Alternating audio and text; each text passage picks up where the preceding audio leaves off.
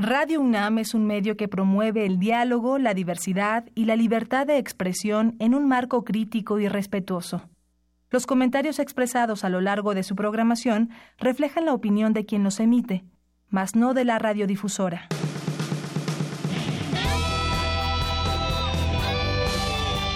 Prisma RU.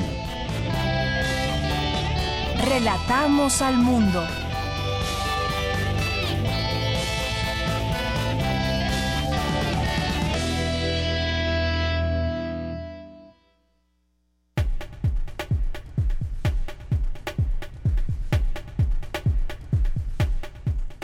Les saludamos con mucho gusto desde aquí, desde la cabina de Radio UNAM en FM 96.1. Esto es Prisma RU y mi nombre es Deyanira Morán. Los invito a que nos acompañen durante este programa que eh, estará de aquí hasta las 3 de la tarde, como todos los días, de lunes a viernes, y tenemos mucha información como todos los días, y estamos atentos a lo que sucede en nuestra universidad. Y el día de hoy, eh, pues estaremos con nuestra compañera Virginia Sánchez hasta el CCH Azcapotzalco y ya le tendremos la información desde ahí y todo lo que está pasando en nuestra UNAM en estos términos de discusión, de asambleas, pero también de lo que sucede en términos académicos y en temas también de los propios estudiantes. Así que, pues bueno, tendremos esto y tendremos también una entrevista con eh, Luis Covarrubias, investigador del Instituto de Biotecnología de la UNAM, para platicar sobre esta luz que emiten las luciérnagas, qué usos pueden tener. Bueno, nos los van a platicar eh, un, este investigador, al que tendremos oportunidad de platicar con él, para ver eh, efectivamente para qué están utilizando a las luciérnagas un grupo de investigadores. Y platicaremos también con el maestro Alonso Escalante, director de Ópera de Bellas Artes, que nos va a invitar a disfrutar la ópera de Macbeth. También vamos a tener eh, información sobre eh, la crisis en los medios.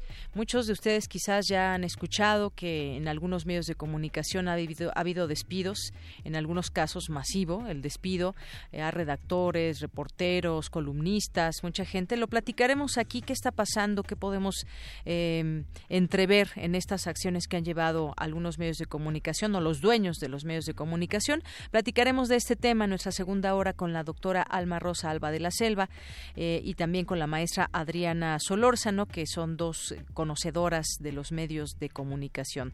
Tendremos también hoy miércoles a Amanda de la Garza en arte, que nos va a hablar del golpe de Estado allá en Chile.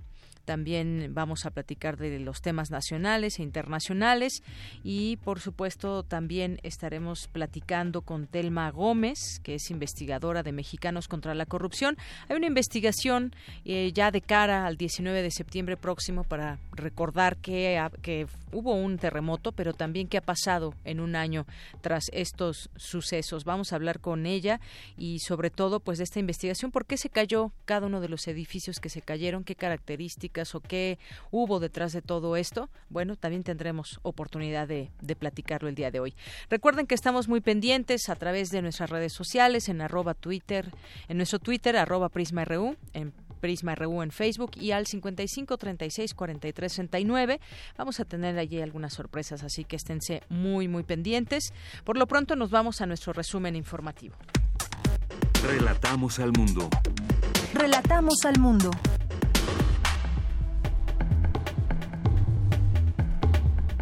Y bueno, como les decía, en estos momentos mi compañera Virginia Sánchez se encuentra en las instalaciones del CCH Azcapotzalco, donde pues ya hay movimiento y se espera la llegada del rector Enrique Graue.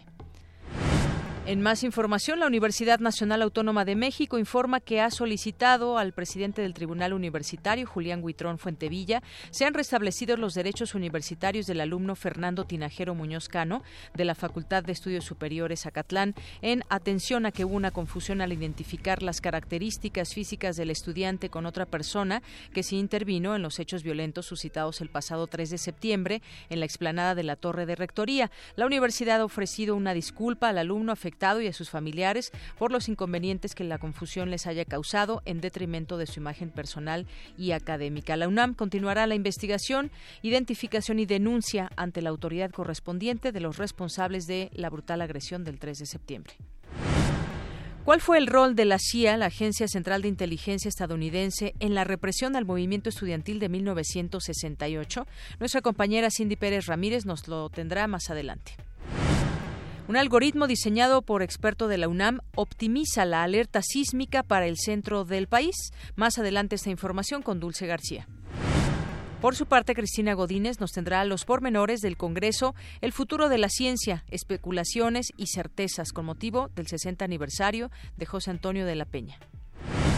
En los temas nacionales, el coordinador de Morena en el Senado, Ricardo Monreal, señaló que su bancada planteará ante la Junta de Coordinación Política integrar una comisión de investigación por el desvío de recursos en Sedesol y la SEDATU. Además, presentará denuncias penales. A casi un año del sismo del 19 de septiembre, las 759 escuelas dañadas por el sismo en la Ciudad de México, 256 aún están en reparación, dio a conocer la Secretaría de Educación Pública. El presidente electo Andrés Manuel López Obrador evaluó esta mañana en su casa de transición con gobernadores de la frontera norte los planes de desarrollo para sus estados. La Comisión Nacional de los Derechos Humanos deploró el homicidio del defensor del medio ambiente y de los sitios sagrados del pueblo Huichol, Margarito Díaz González, el pasado 8 de septiembre. Casi dos meses después de su detención, un juez federal vinculó a proceso a César González Hermosillo, supuesto prestanombres del exgobernador de Quintana Roo, Roberto Borge, por lavado de dinero. Un total de 1.200 familias en la colonia Villa Frontera fueron evacuadas de la capital de Puebla debido a una fuga de gas en un ducto de Pemex ocasionada por la ordeña ilegal, la cual ya fue controlada. La ordeña, no todo este bueno, ese, en ese momento esta fuga que hubo, más no la ordeña, esa no se ha, no se ha controlado. La Procuraduría General de Justicia del Estado de Hidalgo busca a un grupo de 10 hombres y dos mujeres reportados como desaparecidos desde el pasado 3 de septiembre. En temas de economía, si Estados Unidos y Canadá no logran cerrar un acuerdo comercial antes de la próxima semana, México no descarta la posibilidad de solo un acuerdo bilateral con Estados Unidos, afirmó el secretario de Economía, Ildefonso Guajardo. La producción de gasolinas en la refinería Francisco y Madero, ubicada en Tamaulipas, cayó 94% en julio de este año, comparada con el mismo mes de 2017. En los temas internacionales, un informe interno elaborado por encargo de la Conferencia Episcopal Alemana documenta un total de 3.677 casos de abusos sexuales cometidos por religiosos católicos desde 1946 hasta 2014. En este sentido, el Papa Francisco citó a los jefes de todas las conferencias episcopales del mundo a una cumbre para analizar la prevención del abuso sexual de parte de clérigos y la protección de los niños.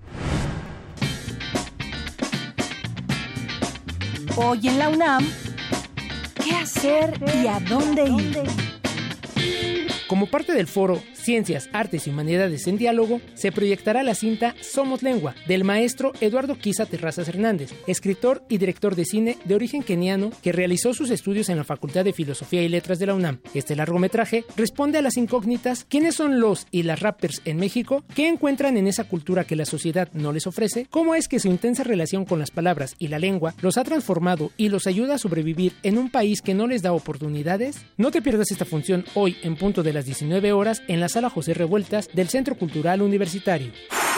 Te recomendamos asistir a la presentación del libro Recolonización en Bolivia, Nacionalismo Extractivista y Resistencia Comunitaria, con la presentación de sus autores Gaya Macarán, doctora en Humanidades y Ciencias de Literatura por la Universidad de Polonia, y Pavel López Flores, maestro en Política Social y Dirección Estratégica para el Desarrollo Sostenible del Territorio. Asiste hoy a las 17 horas al Auditorio Leopoldo Sea, ubicado en el piso 3 de la Torre 2 de Humanidades. Recuerda que hoy y mañana 13 de septiembre se realizará la edición número 18 de la Feria del Empleo. Si eres alumno de los últimos semestres de la licenciatura o egresado de la UNAM, esta es tu oportunidad de acceder a diversas ofertas de trabajo. El horario de atención es de 9.30 a 17 horas en el Centro de Exposiciones y Congresos, ubicado en Avenida del Imán número 10 en Ciudad Universitaria.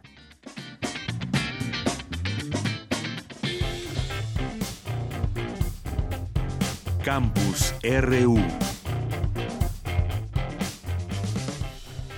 Bien, y en nuestro campus universitario el día de hoy, investigadores de la UNAM analizan los sismos del año pasado. Cristina Godínez nos amplía esta información. Adelante, Cristina. ¿Qué tal, Deyanira? Muy buenas tardes. En conmemoración de los sismos de hace un año, el Instituto de Geofísica invitó a expertos para que hicieran un análisis desde la ciencia.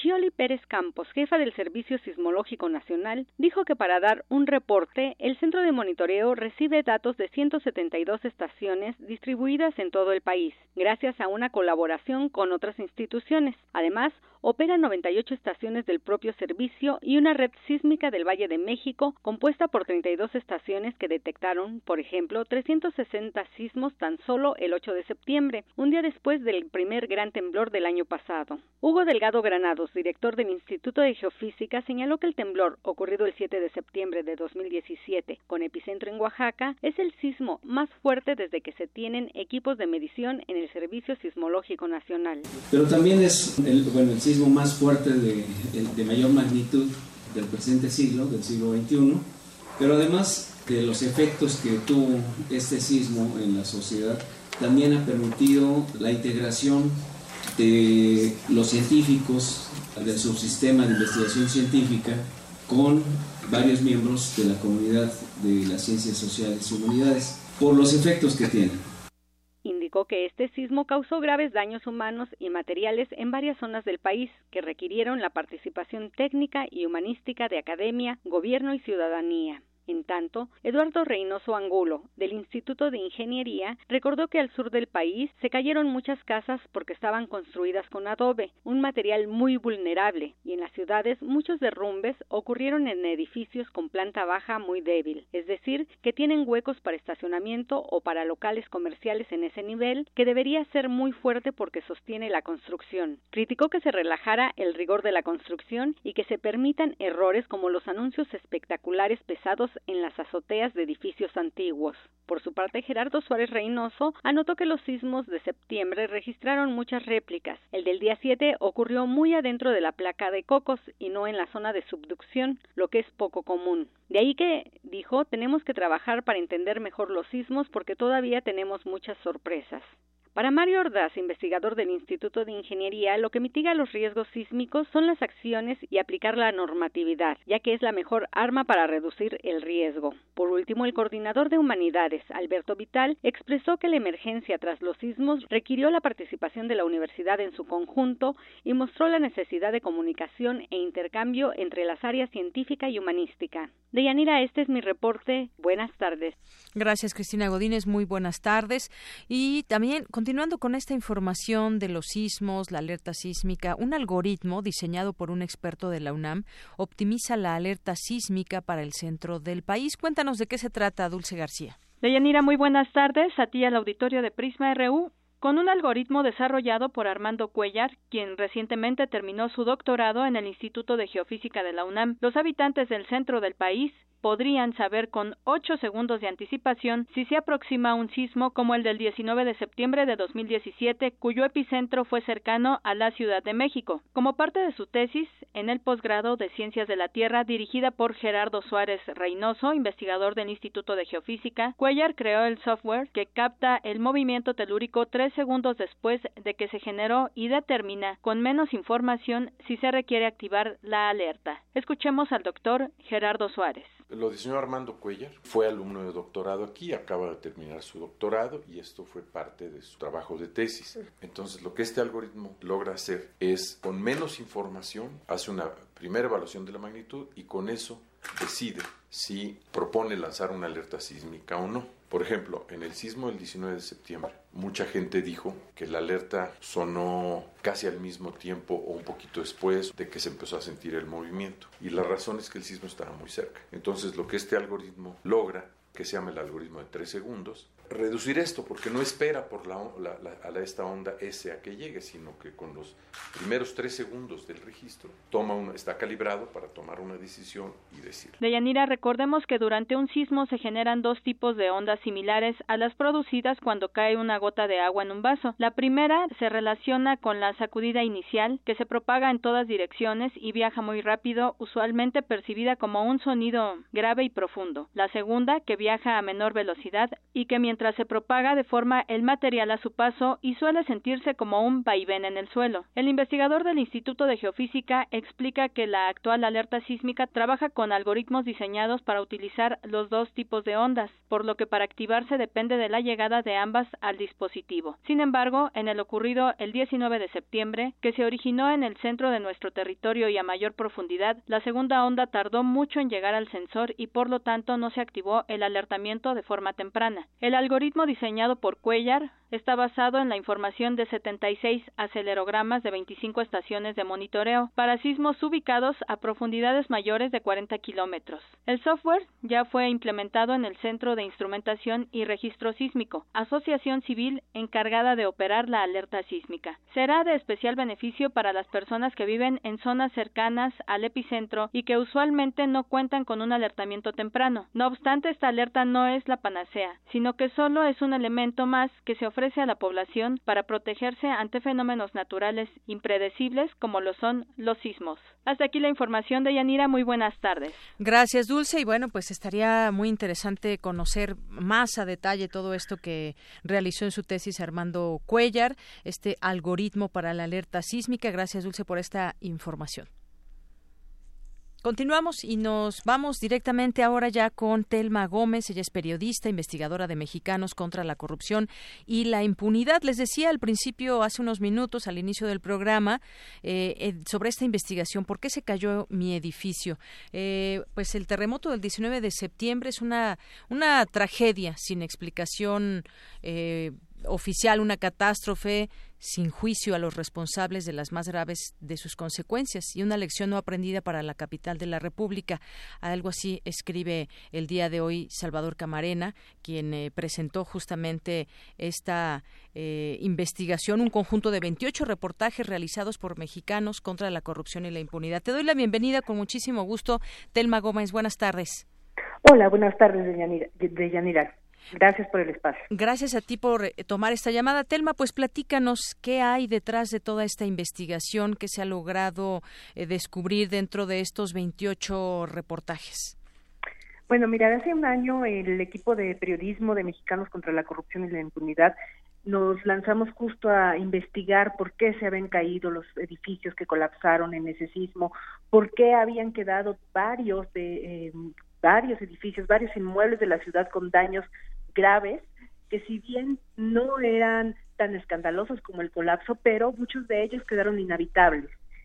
Y durante estos meses hicimos varias solicitudes de información, eh, buscamos documentos, expedientes y hablamos con la gente que vivía, eh, que habitaba en esos eh, edificios.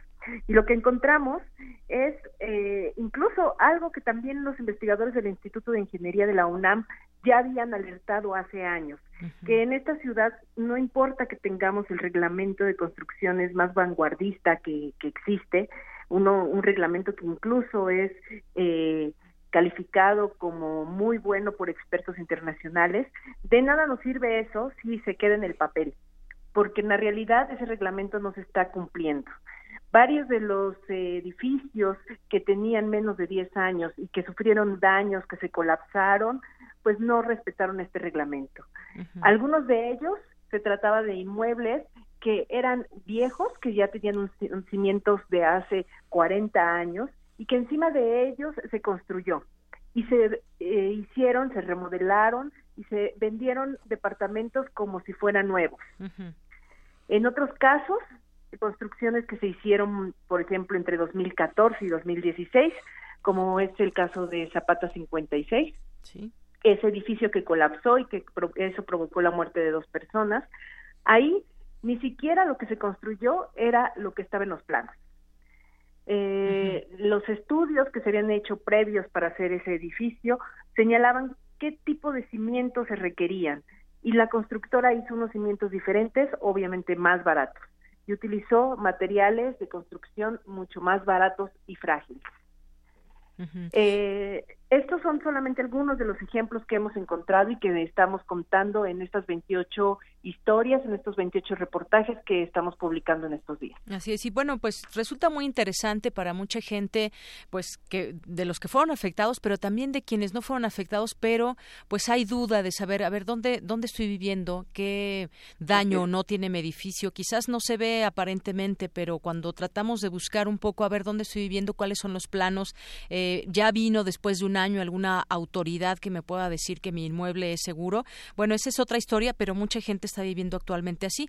Aquí el caso y lo que han descubierto ustedes es muy importante porque hasta el día de hoy eh, pese a que hay algunas investigaciones, hubo edificios nuevos que también eh, colapsaron, pues no se ha sancionado a quienes defraudaron la confianza de la ciudadanía, que puede ser desde un puesto público, alguien que, que dio algún permiso, o incluso desde la propia gestión empresarial. Esto hay que dejarlo también muy, muy en claro. Muchas veces se privilegia el negocio y estamos viendo, Telma, cómo hay tantas construcciones que se están haciendo actualmente, que son pues también un, un negocio redondo, quizás el tema de los inmuebles, pues pues ha, subido de precio mucho la vivienda aquí en la Ciudad de México, pero ¿Cómo, ¿Cómo llegar hasta ese punto en donde todo sea eh, de manera transparente? ¿Qué, ¿Qué, papel nos toca también a nosotros como personas que vamos a comprar un departamento o un edificio o que vamos a incluso a rentar? Porque quizás no sea de nosotros, pero podemos rentar. Y hay tantas cosas que, que se siguen descubriendo y que a veces eh, están dentro de la negligencia y la impunidad y una cadena de corrupción.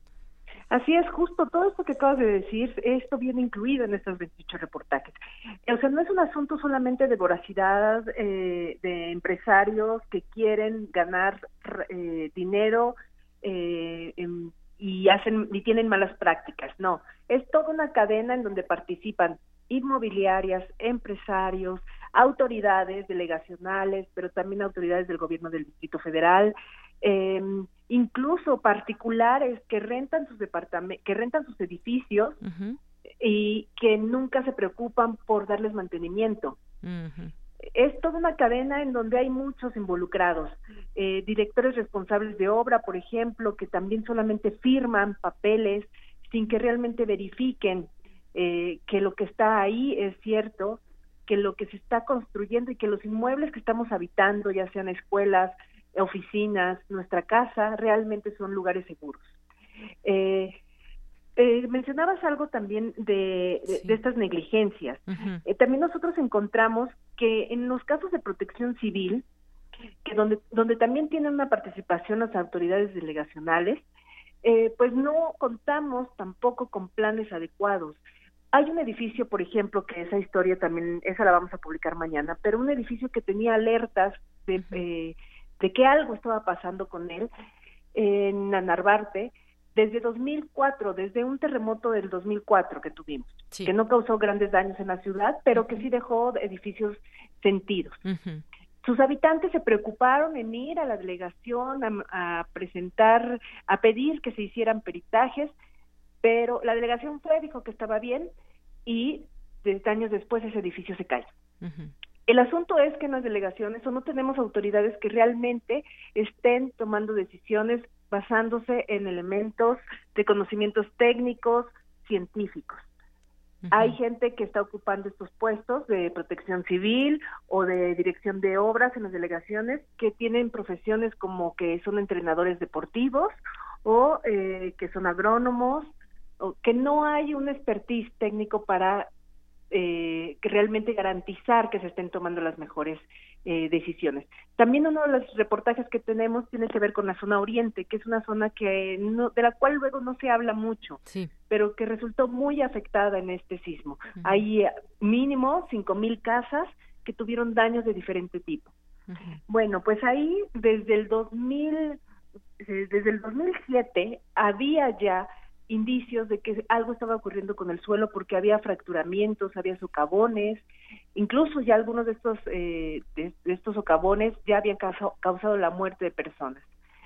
Ahí ese año, en 2007, comenzó la delegación Iztapalpa un programa con investigadores de, de la UNAM, un programa que, que permitió instalar monitores de suelos en varias zonas de Iztapalapa.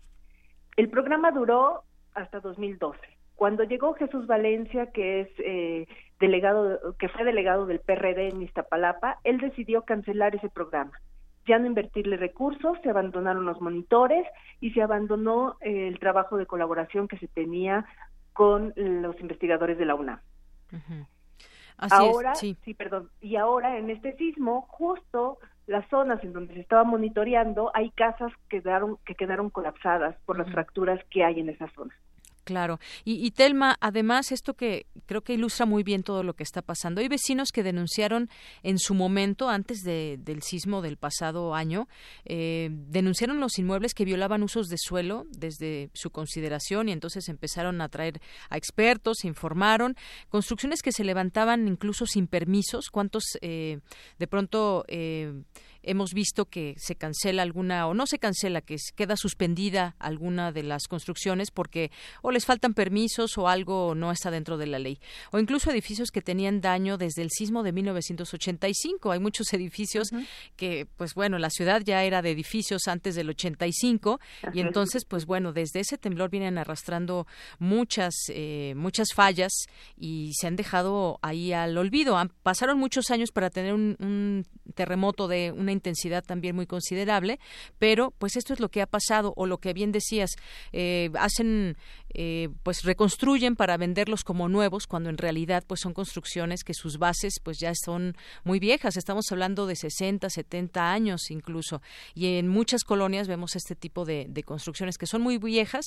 Algunos estuvieron muy bien hechos y parece que no les pasa nada pero no todos están así. Dicen que uno no debe ser noticia ni mucho menos pero yo eh, por ejemplo puedo decirte Telma que yo habito en un edificio de Nervarte y nadie me ha podido dar respuesta de saber si es habitable o no. Se han acudido las autoridades, incluso los dueños de los propios edificios.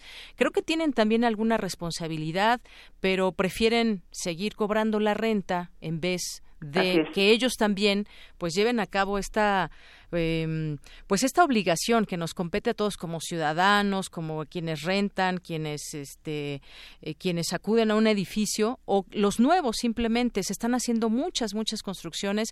Eh, se habla de que a raíz del 19 de septiembre del año pasado han cambiado y ya son mucho más estrictas estos términos de la ley. Ya lo veremos. Ojalá que pues estas construcciones aguanten otro terremoto, pero hay mucho por hacer en la ciudad. Eso también se descubre, eh, Telma. Así es. Y eso, eso mismo que dices ahora, que después de cada sismo llegan, actualizan los reglamentos de construcción, ponen normas más estrictas, digo, está muy bien, qué bueno, porque cada sismo nos da una enseñanza de cómo se está comportando el suelo de nuestra ciudad. Pero eso sucedió en el 85. También vino toda una ola de hacer, eh, fortalecer el reglamento, hacerlo más fuerte, que se, creó, se creó en ese entonces la figura de director responsable de obra con la intención de que fuera un profesional que garantizara que se estaba eh, llevando todo a cabo en forma adecuada. Pero ese, esa persona, esa figura terminó pervirtiéndose, terminó en prácticas corruptas, que es lo que explicaba hace rato de que muchas veces solamente firman, este, les pagan y les firman por esos documentos y además pues es una figura que no tiene independencia porque quien le paga, quien, quien paga su trabajo es la propia empresa. Encontramos, por ejemplo, un edificio, hay un edificio que está incluido en estas 28 historias, que es un edificio que no tiene más de 10 años y quien fue el director responsable de obra, o sea, el, profesional que tenía que garantizar que se usaran los materiales adecuados y o que por lo menos se construyera lo que decían los planos, es ahora asesor de la Secretaría de Desarrollo Urbano y en ese momento pues fue el DRO que eh, supervisó esa obra y ahora ese edificio está inhabitable. Entonces sí es una es una labor titánica y creo que es una labor en la que nos tenemos que comprometer más los ciudadanos porque si no nos hacen muy vulnerables a los sismos. Claro, y yo no sé cuántos DROs o cuánta gente en la Ciudad de México dentro de las autoridades de quien a quien le corresponda tienen para estar como en brigadas conociendo la situación de los edificios. No sé exactamente cómo se hace ese trabajo, pero el hecho es de que pues mucha gente ha pasado un año y no tiene una revisión adecuada de su edificio. Y eso es súper grave porque eso te muestra esta, lo que decíamos de la cadena de, de corrupción y de negligencias hay muchas negligencias de parte de la autoridad. Por ejemplo, nosotros durante este año hicimos alrededor de 800 solicitudes de información a diferentes delegaciones y a dependencias del gobierno eh, central para pedirles planos, mecánica de cálculo, memoria del suelo, para pedirles casi casi eh, el acta de nacimiento de todos los edificios que estábamos buscando, ¿no? Todos aquellos documentos que los constructores, los dueños, ingresaron en su momento para que les pudieran dar la licencia de construcción. Eh, pues resulta que en todas las delegaciones eh, esos documentos están eh, a medias, no existen, este, o incluso en algunas, como Gustavo Amadero, se nos negó en el expediente de un edificio, argumentando que como había una denuncia y una investigación eh, por su colapso que no podía ser información pública, lo cual eso va en contra del acceso a la información vía transparencia. Así es. Bueno, pues vamos a seguir atentos. Estos son 28 reportajes, pero yo estoy segura que los casos se cuentan por, por miles y sin exagerar. Y vamos también abonando, como decías, es una responsabilidad también eh, ciudadana en donde debemos apremiar y exigir a las autoridades eh, puntualidad y, y en este sentido que vayan y revisen las construcciones, pero también pues los propios empresarios, nosotros como personas que vamos a habitar cualquier inmueble, conocer un poquito más, no solamente quizás meterse ahí eh, así nada más, sino conocer un poco cómo está ese edificio y qué condiciones hay. Pero lo seguiremos platicando, Telma, este es un tema que no, no se agota. Así es, no se agota y les agradecemos mucho la invitación para hablar de, de, este de esta investigación que pueden consultar en la página miedificio.contralacorrupción.mx. Bien, pues ahí les recomendamos que entren a esta página miedificio.contralacorrupción.mx. Muchas gracias, Telma.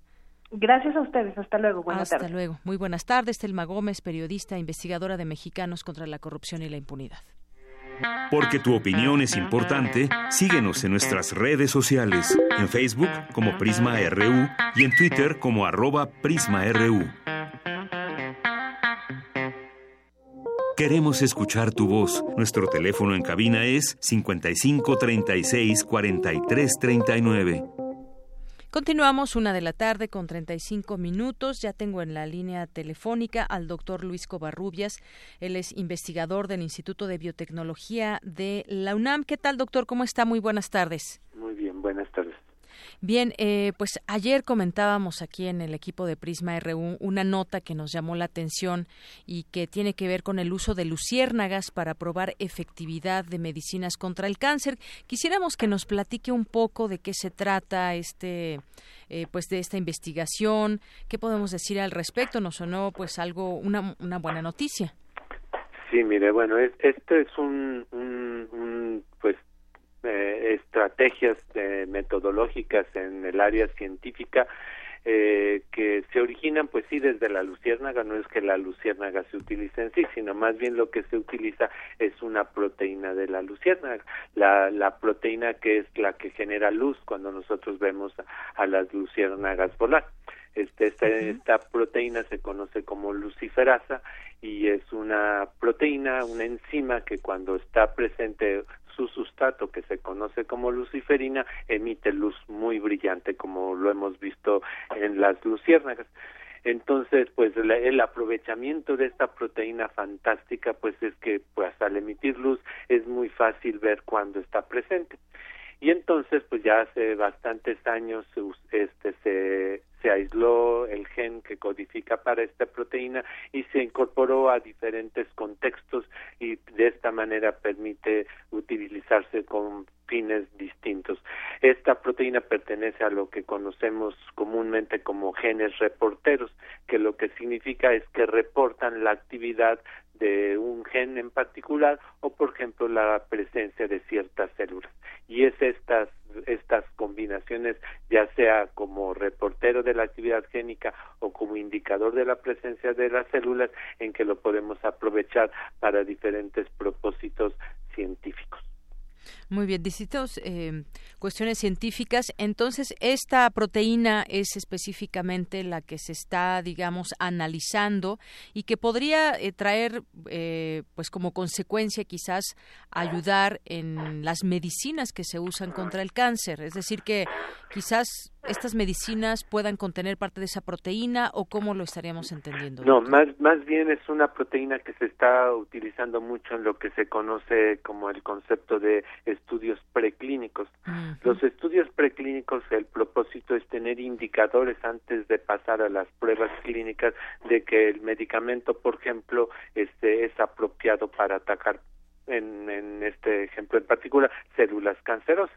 Entonces, las células cancerosas están eh, eh, incorporaron esta proteína, la luciferasa, de tal forma que podemos determinar simplemente viendo la luz qué tanto crecen cuando forman el tumor y cuando le aplicamos el fármaco anticancerígeno ver qué tanto se reduce el crecimiento mm. simplemente viendo la luz entonces este eh, es muy fácil eh, determinar el crecimiento y además es muy apropiado desde el punto de vista bioético porque la cantidad de animales que se requieren para hacer la determinación se vuelve mucho pequeño mucho más pequeño. No es necesario sacrificarlos para poder observar el fenómeno y sobre todo es una determinación mucho más exacta de la efectividad del del fármaco en particular. Así es. Entonces se introduce esta proteína que, como bien nos dice, se llama luciferasa en las células, digamos, eh, cancerígenas y entonces, eh, pues,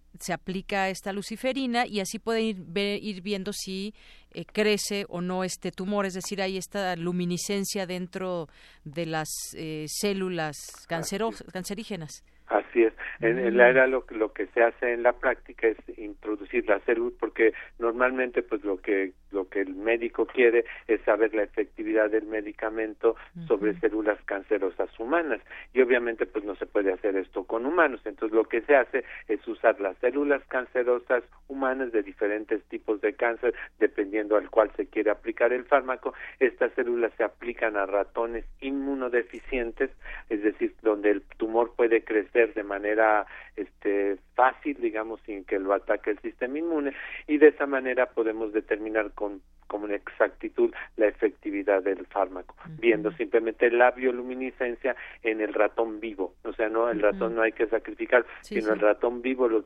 lo introducimos a un aparato que es capaz de detectar la emisión de la luz y entonces ahí vemos cómo está creciendo. Lo que nosotros decimos que en tiempo real decimos que vemos el crecimiento del tumor, porque en realidad el tumor está creciendo en el momento que lo visualizamos. Entonces estas células cancerígenas brillarán conforme vayan creciendo. Pues muy muy interesante.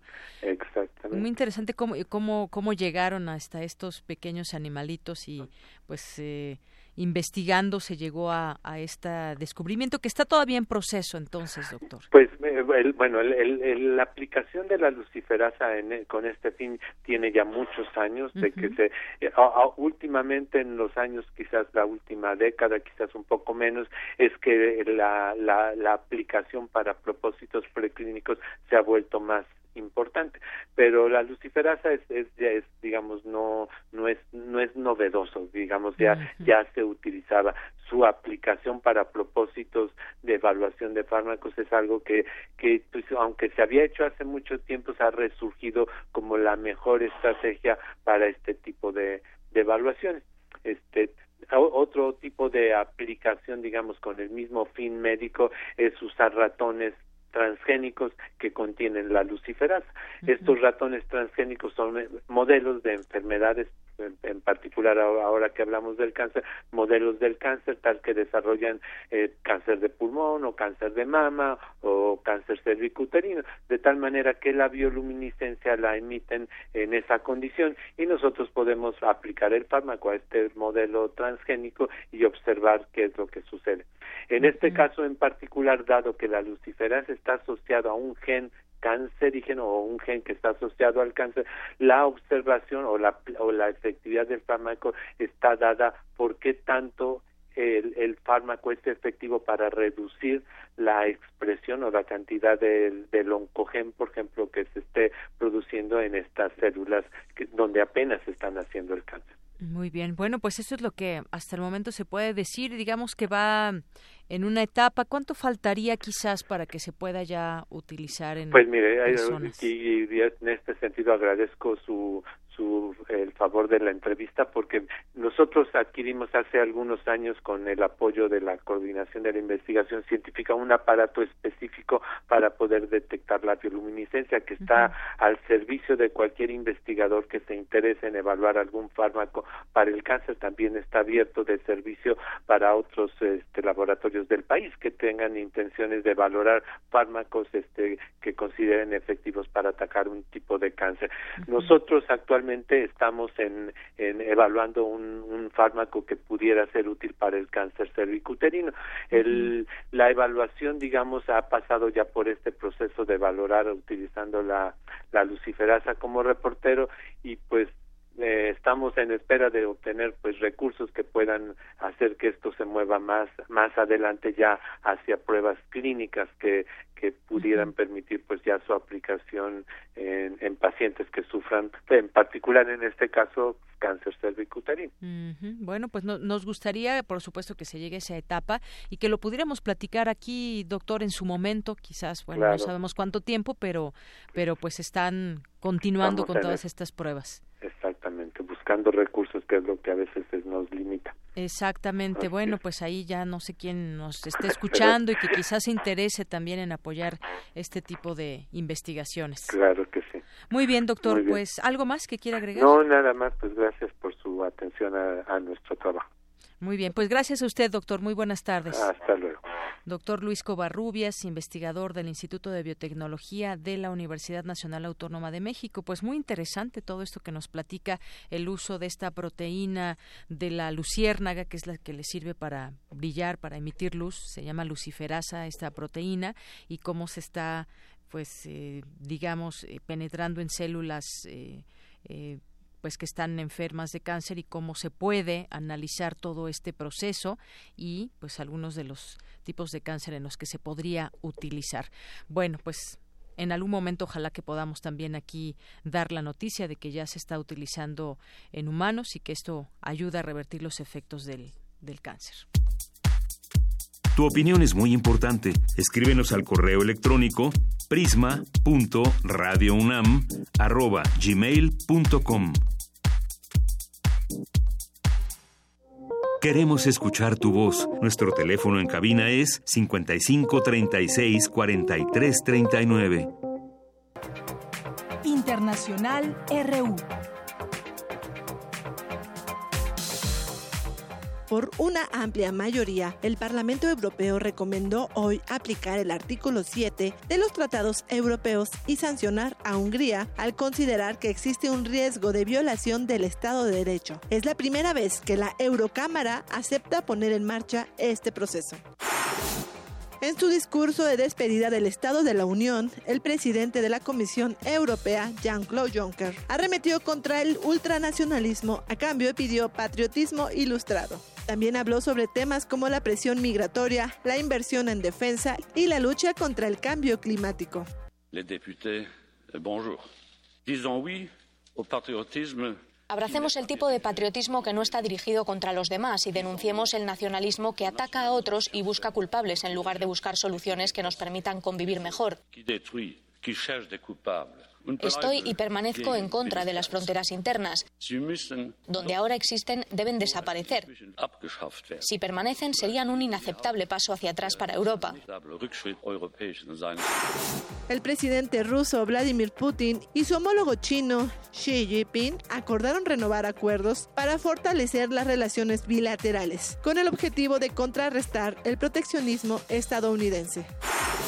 Finalmente, el expresidente Luis Ignacio Lula da Silva traspasó formalmente su candidatura a Fernando Haddad. Escuchemos un poco sobre el perfil del candidato en voz del profesor de la Universidad Paulista de Brasil, Gustavo Segre. Es un intelectual, ha sido ministro de Educación de Lula, un buen ministro de Educación, ha sido intendente de la ciudad de San Pablo. Creo yo que tiene como punto a favor el hecho de ser una persona que sabe por su nivel académico lo que debe y lo que no debe hacer punto negativo es que por su forma de académica difícilmente llegue a conectarse con la gente de menos educación y de menos recursos, podría heredar entre un 20 y un 30% de los votos que hoy tendría Lula si fuera candidato. El presidente de Venezuela, Nicolás Maduro, dijo que quienes deciden abandonar el país en medio de la severa crisis económica lo hacen con el bolsillo lleno de dólares y seducidos por ofertas engañosas que forman parte de una campaña internacional contra su gobierno. Porque una característica de la migración venezolana es que sale del país con el bolsillo lleno de dólares. Lo mínimo que llevan 5 mil dólares. Eso es platica, ¿o yo? Venden una moto, venden un carro y algunos han vendido hasta el apartamento. Con vientos de 225 kilómetros por hora y lluvias torrenciales, el huracán Florence avanza peligrosamente a las Carolinas. El gobierno de Estados Unidos dio la orden de evacuación obligatoria a aproximadamente un millón y medio de personas en los cinco estados declarados en situación de emergencias, incluido Washington, D.C con audios de Radio Francia y Euronews, las breves internacionales con Ruth Salazar. Relatamos al mundo. Relatamos al mundo. Bien, continuamos. Noticias internacionales y también nacionales. Hablábamos de el sismo del año pasado, este terremoto.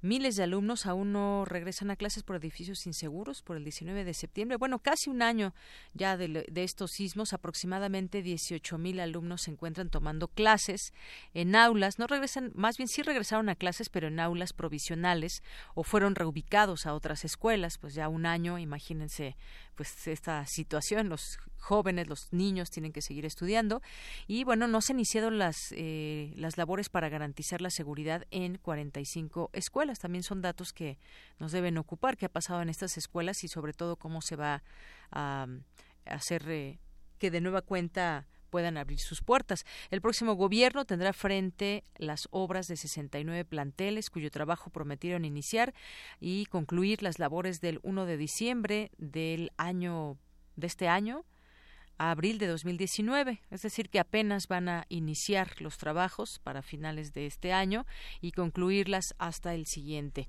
Eso por una parte. Por otra, protestas por operativos en el primer cuadro de la ciudad son patrocinadas por la mafia. ¿De qué se trata? Bueno, pues algunas, algunas protestas eh, que ha habido y bueno pues que se habla que supuestamente son pagadas por mafias del barrio de Tepito en contra de los operativos de la Secretaría de Seguridad Pública contra negocios del narco. Los trabajos se han realizado por los recientes actos violentos en esta zona y sus cercanías al cártel de Tepito encabezados por Roberto Mollado Esparza, el cual se ha logrado infiltrar en los comercios de la colonia Centro, Tepito y Eje Central. Bien, pues se sabe que para blanquear el lavado de dinero, esta es información que se publica hoy en el Universal, eh, dice que se sabe que para blanquear el lavado de dinero de venta de drogas se instalan locales fijos donde se venden electrodomésticos, televisores, ropa, diversos artículos de marca y además de la comercialización de aparatos con reporte de robo. Las labores preventivas en negocios se usan para evitar la proliferación de negocios para el lavado de dinero. Y bueno, pues también eh, vinculan a proceso a un prestanombres de Roberto Borge, de los muchos prestanombres que utilizó el supuesto prestanombres de Roberto Borge, César Celso González, eh, seguirá su proceso penal en libertad a cambio de una garantía de 15 millones de pesos, como fue ordenado por un juez de control federal de la ciudad de Nezahualcóyotl. Bueno, pues en principio, ¿quién tiene esa garantía de 15 millones de pesos? Y bueno, pues este, esta persona se le imputó operaciones de adquisición y venta de terrenos de la Reserva Protegida de Quintana Roo para beneficiar al exgobernador. Según la carpeta de investigación, como abogado de la familia Borge, creó cinco empresas de las que posee el 95% de las acciones. Bueno, pues así operaba también este exgobernador de Quintana Roo. Cultura RU. Continuamos una de la tarde con 52 minutos. Le mandamos un saludo a Tamara Quiroz, que en esta ocasión pues no pudo venir, se encuentra enferma de la gripa. Y bueno, pues vamos a, vamos a hacer esta entrevista que será con el maestro Alonso Escalante, director de Ópera de Bellas Artes. Maestro, ¿qué tal? Muy buenas tardes. Deyanira, ¿qué tal? Buenas tardes, que gusto saludarte y saludar también al público que nos escucha. Igualmente, maestro, pues quisiéramos que nos invite a este, a este evento tan importante, la ópera que presentará Macbeth de Giuseppe Verdi. Así es, el cuarto título de esta temporada 2018 de, de la Compañía Nacional de Ópera de Bellas Artes en el que en efecto estaremos presentando Macbeth de Giuseppe Verdi, eh, mejor conocida para muchos como la ópera escocesa, y que desde luego se trata de una ópera eh, que está inspirada en la obra homónima de William Shakespeare. Eh, estaremos en esta ocasión presentando una producción nueva de la Ópera Bellas Artes y que está a cargo de Lorena Massa, quien es la directora escénica invitada para esta ocasión. Muy bien, y bueno, como nos dice, está basada en la tragedia homónima de William Shakespeare en su versión estrenada en Florencia en 1847. Así es. Eh, una, una versión que casi podemos asegurar que, que se hizo en México más o menos eh, unos eh, 12 años después. Y después la, versión que se ha hecho eh, aquí en nuestro país ha sido la siguiente, justamente la de 1865, la que la que presenta en París Verdi y que eh, deja de lado esta primera versión, puesto que adquiere mucha más popularidad. La primera versión es eh, eh, esta de Florencia, como bien decías, la del 47, poco a poco ha ido tomando una mayor preeminencia en los teatros del mundo y eh, nosotros hemos querido presentarla en esta temporada 2018 para dar al conocer al público esta versión tan poco conocida. Es el primer acercamiento de Verdi a, Shakespeare.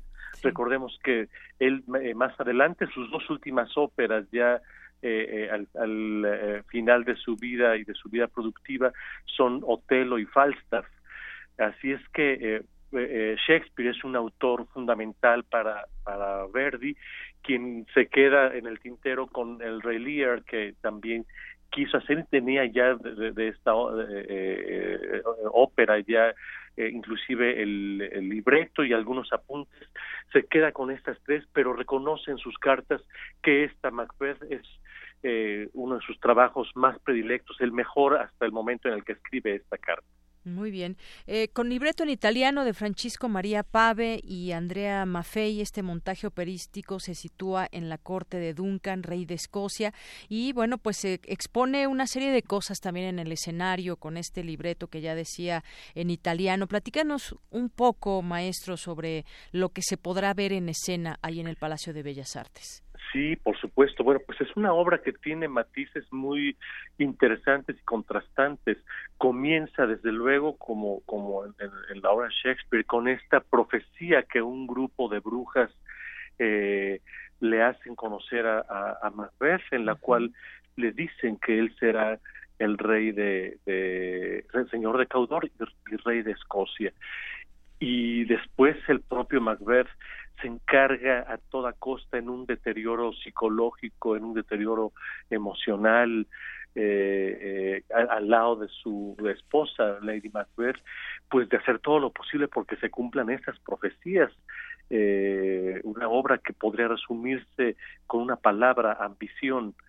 Y, y, bueno, pues se deshace de todo aquello y todos aquellos que puedan hacer que no se lleven a cabo estas premoniciones y eh, todo eso lo lleva en una pendiente decadente que afecta eh, pues no nada más a él y a sus próximos sino a todo el reino. Una una obra eh, clásica que estará presentada en esta ocasión con una estética y una y un espacio escenográfico construido por Alejandro Luna que nos dejan ver algunos visos de, de esa obra eh, eh ubicada en, una época determinada histórica, pero que no necesariamente se refiere a esa, como tampoco se refiere a la época isabelina y menos aún a épocas actuales. Es un universo que tiene rasgos de, estas diferentes épocas muy bien cohesionados entre, entre ellos, conviven perfectamente todas esas estéticas para dar eh, eh, este juego a, los más de 180 artistas que están en el escenario, dirigidos todos ellos por un director especializado en esta obra, el maestro Marco Guidarini, italiano que viene por primera vez a México y eh, con un eh, eh, reparto de solistas que tiene a la cabeza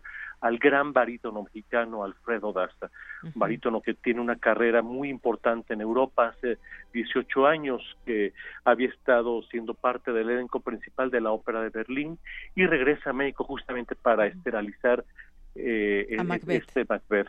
Con él Sheila Borosh, Lady Macbeth, eh, Rubén Moretti como banco, José Manuel Chu haciendo el papel de, de eh, Macduff y bueno, diferentes solistas, eh, solistas, bailarines, actores, el coro y la orquesta del Teatro de Bellas Artes, por supuesto, presentes en esta puesta en escena. Muy bien, bueno, pues creo que ya está muy bien explicado lo que podemos ver ya y escuchar en esta oportunidad operística que se presenta en Bellas Artes, que se presentará mañana, mañana jueves 13 de septiembre y el próximo también que es 20, además del martes 18 a las 8 de la noche y el domingo 23 a las 5 de la tarde. No se la pueden perder. Así es.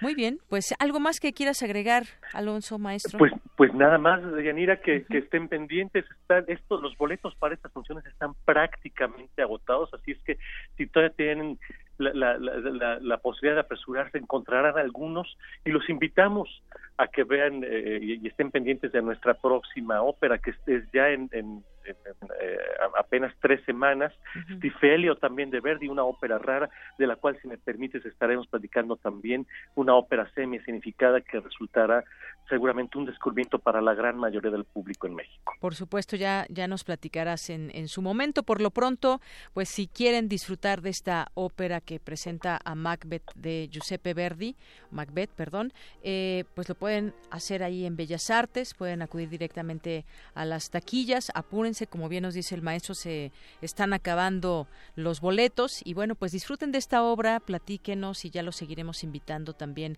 a próximos eventos también ahí en Bellas Artes. Pues muchas gracias, maestro, por estar con nosotros. A ti, Deyanira, muy buenas tardes y buenas tardes a todo el público que nos escucha. Muy buenas tardes, gracias. Gracias a ti maestro Alonso Escalante, director de Ópera de Bellas Artes. Para todos los amantes de la ópera, bueno, ya se vio que ahí ya fueron eh, a comprar sus boletos y todavía hay, así que apúrense y pues disfruten también de este tipo de eventos de gran calidad que se presentan en nuestro país. Son las 2 de la tarde, vamos a hacer un corte en este momento y regresamos a la segunda hora de Prisma RU.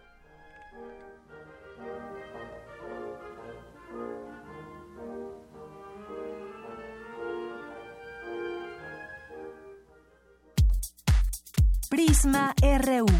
Relatamos al mundo.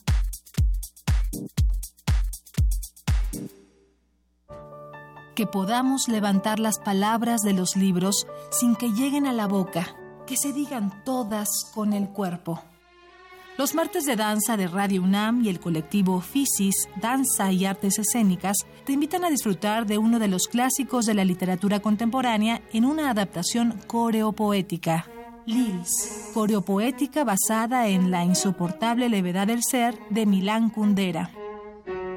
Todos los martes de septiembre a las 20 horas en la sala Julián Carrillo de Radio UNAM. Adolfo Prieto, 133, Colonia del Valle, cerca del Metrobús Amores. La entrada es libre. Liberación sexual, situaciones efímeras e infidelidad. La vida de la pareja. Radio UNAM. Experiencia, sonora.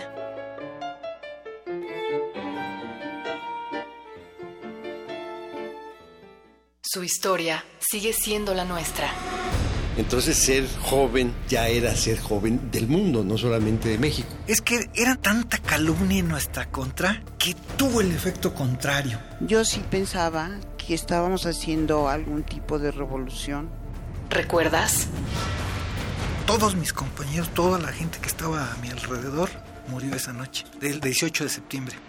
Entonces hay fuego del ejército, hay fuego del batallón Olimpia, hay fuego de los francotiradores y en medio de la manifestación. Creo que pues, hay que seguir para adelante, no hay que olvidar. 68 no se olvida, pueblo. M68, Voces contra el Olvido. El testimonio de quienes fueron el movimiento vuelve a nuestras frecuencias del 17 de septiembre al 3 de octubre todos los días, de lunes a viernes, a las 5 de la tarde, 96.1 de FM. Radio UNAM, Experiencia Sonora. ¿Sabías que nadie como nosotros defiende los derechos de las mujeres? Nadie como nosotros defiende que tus hijos e hijas sigan teniendo educación pública gratuita, científica y laica. Nadie como nosotros impulsa la inclusión de personas con discapacidad y cuida el medio ambiente. Nadie como nosotros promueve nuevas oportunidades para los jóvenes ni defiende tu trabajo. Por ti, Nueva Alianza vive y la lucha sigue.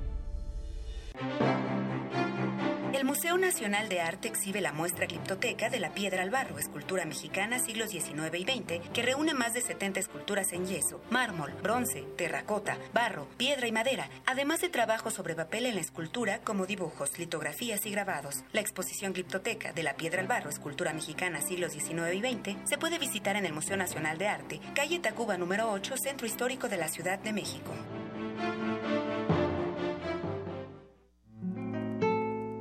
Mujeres que se ganaron un espacio en sus propias cajas de resonancia, que pelearon por sus cuerdas y que vibran en su música. Radio UNAM tiene el honor de invitarte a disfrutar del ciclo de conciertos que se realizará en el marco del Segundo Encuentro de Mujeres en la Guitarra Clásica 2018 donde diferentes intérpretes se darán cita para hablar de sus vivencias, retos y logros en el ámbito musical.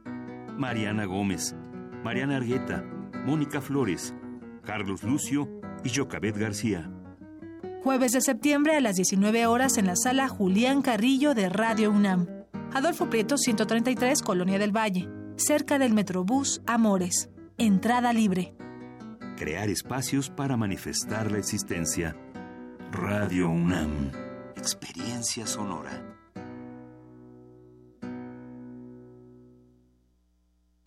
Arcadia, primera muestra internacional de cine rescatado y restaurado en la UNAM.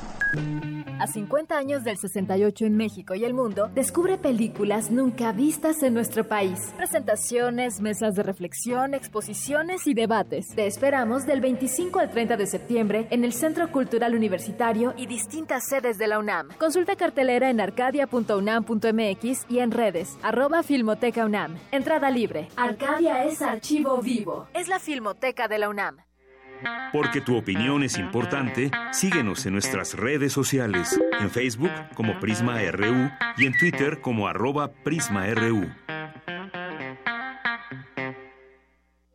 Queremos escuchar tu voz. Nuestro teléfono en cabina es 55 36 43 39. Mañana en la UNAM, ¿qué hacer y a dónde ir? ¿Sabías que la vaquita marina es el mamífero más pequeño que vive en el mar? En Universum, Museo de las Ciencias de la UNAM, podrás aprender más con la exposición Vaquita Marina entre redes, una historia que no debe repetirse. Conoce más del único cetáceo endémico de nuestro país que se encuentra en grave peligro de extinción, desde sus orígenes como especie y sus características biológicas hasta las acciones que instituciones gubernamentales, de investigación y organizaciones de la sociedad civil están realizando para protegerla e impedir su extinción. Esta muestra está disponible en la planta baja del edificio A del Universum Museo de las Ciencias. En el marco de la conmemoración por el 50 aniversario de la Marcha del Silencio, realizada por el entonces Consejo Nacional de Huelga en repudio a la represión por parte del Estado mexicano hacia el movimiento estudiantil, se realizará el concierto de la Orquesta Filarmónica de la UNAM y la Sinfónica del Instituto Politécnico Nacional. La cita es mañana 13 de septiembre en la explanada rosa del Museo Nacional de Antropología, en punto de las 16 horas. Asiste, la entrada es libre. El próximo 19 de septiembre se realizará el Macrosimulacro 2018 a las 13 horas con 14 minutos. Participa en tu escuela, facultad o centro de trabajo. Recuerda que la prevención es la llave de tu seguridad. Además, la UNAM a través de la Dirección General de Atención a la Comunidad realizará la inauguración de la exposición Seguridad Social Universitaria, con material fotográfico de la comunidad universitaria que participó en las tareas de rescate después del sismo del 19 de septiembre. Podrás apreciar esta muestra en la explanada de la Rectoría de la Dirección General de Orientación y Atención Educativa y en el espacio conocido como el Camino Verde.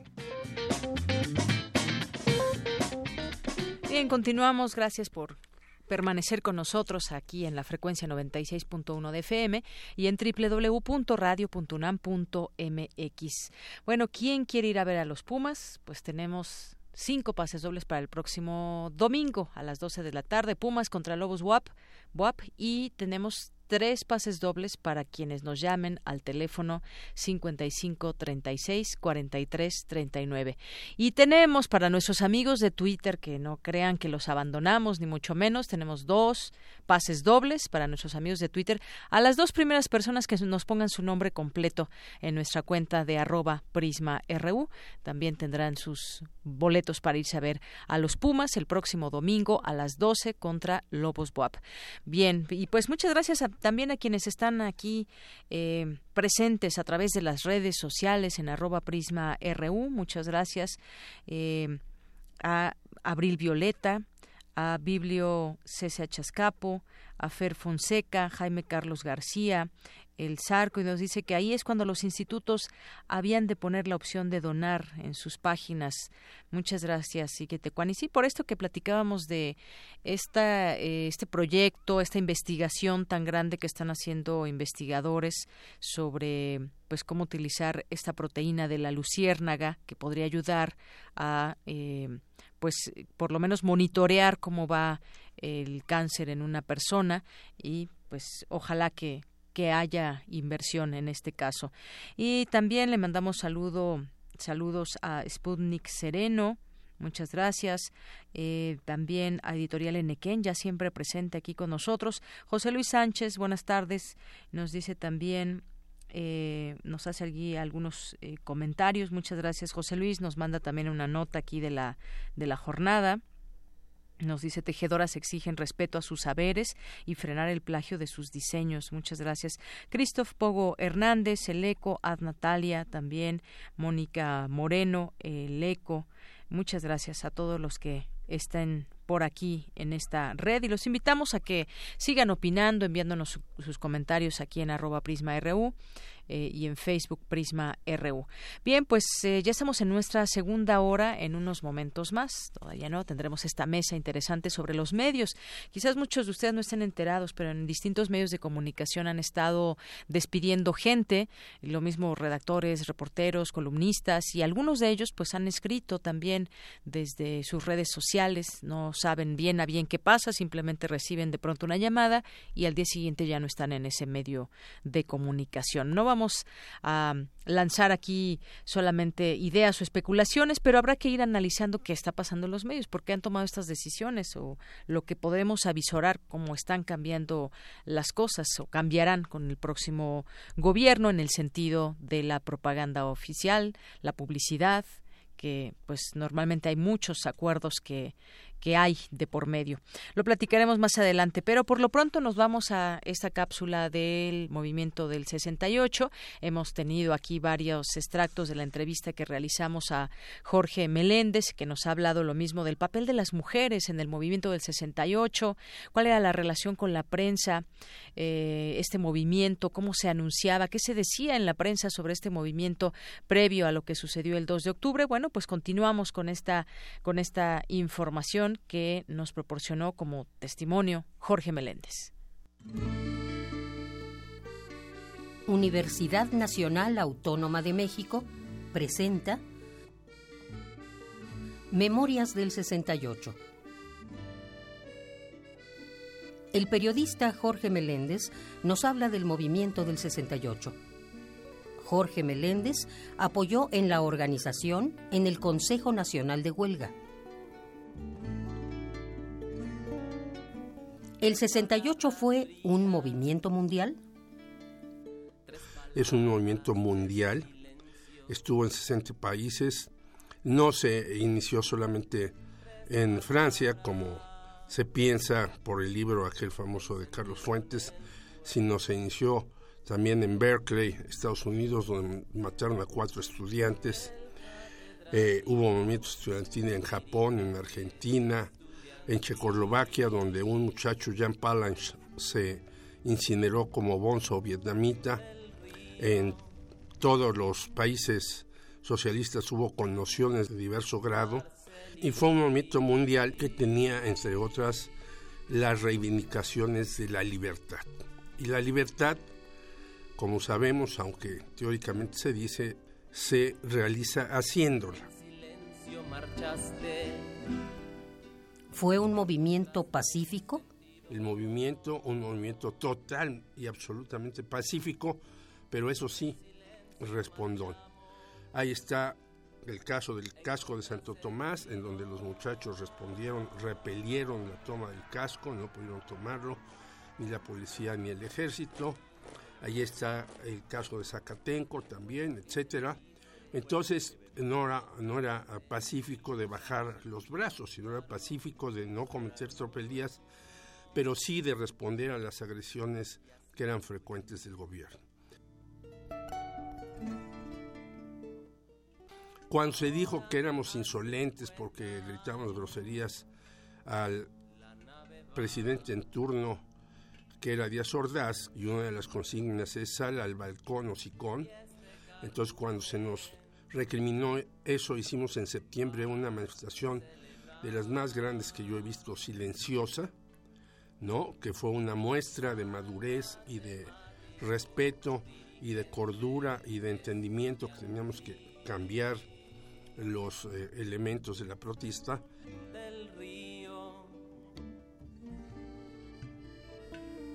A 50 años del movimiento del 68, UNAM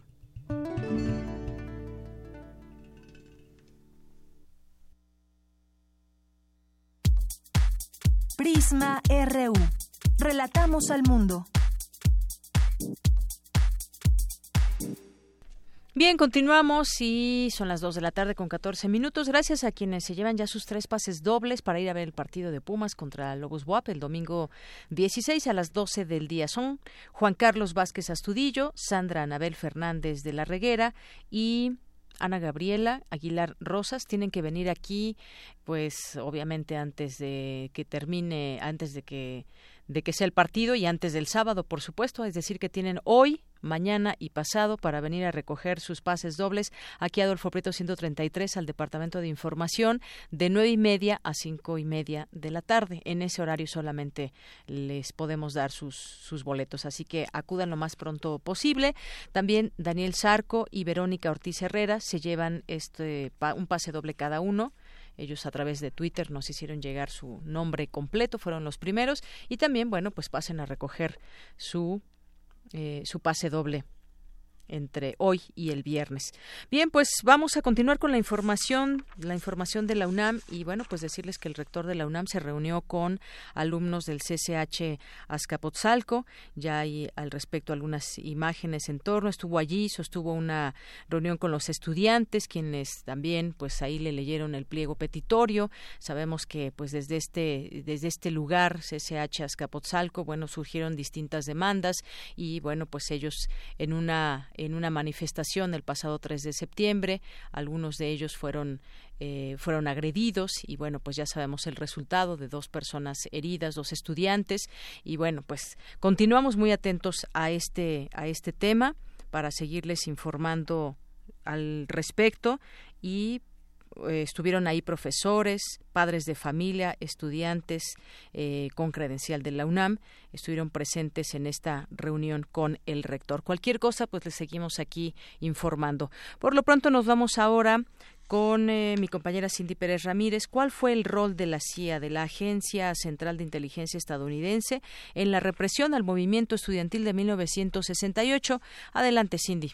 Deyanira, muy buenas tardes a ti y a todo nuestro auditorio de Prisma RU. En el marco del coloquio M68 Ciudadanías en Movimiento, se realizó en el Museo Universitario de Arte Contemporáneo el conversatorio magistral La CIA y el 68, significados, consecuencias y lecciones para el 2018, en donde Sergio Aguayo, académico del Centro de Estudios Internacionales del Colegio de México, señaló que el jefe de la estación de la CIA en México entre 1956 y 1969 Winston Scott alimentó las fantasías anticomunistas de Gustavo Díaz Ordaz, quien decidió, a partir del 27 de agosto de 1968, elaborar la tesis de que el movimiento estudiantil era parte de una conspiración comunista internacional que pretendía derrocarlo e imponer como presidente a Eberto Castillo. En consecuencia, si el movimiento era de traidores, se justificaba sobre la fuerza.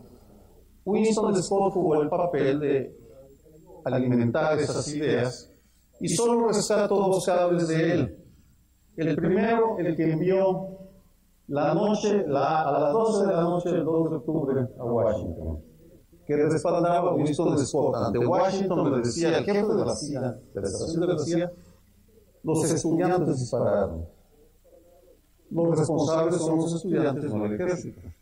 Como no convencía a Díaz Ordaz con ese argumento, porque no convenció, el New York Times y Le Monde, por ejemplo, sacaron la tesis contraria. El ejército disparó contra estudiantes pacíficos.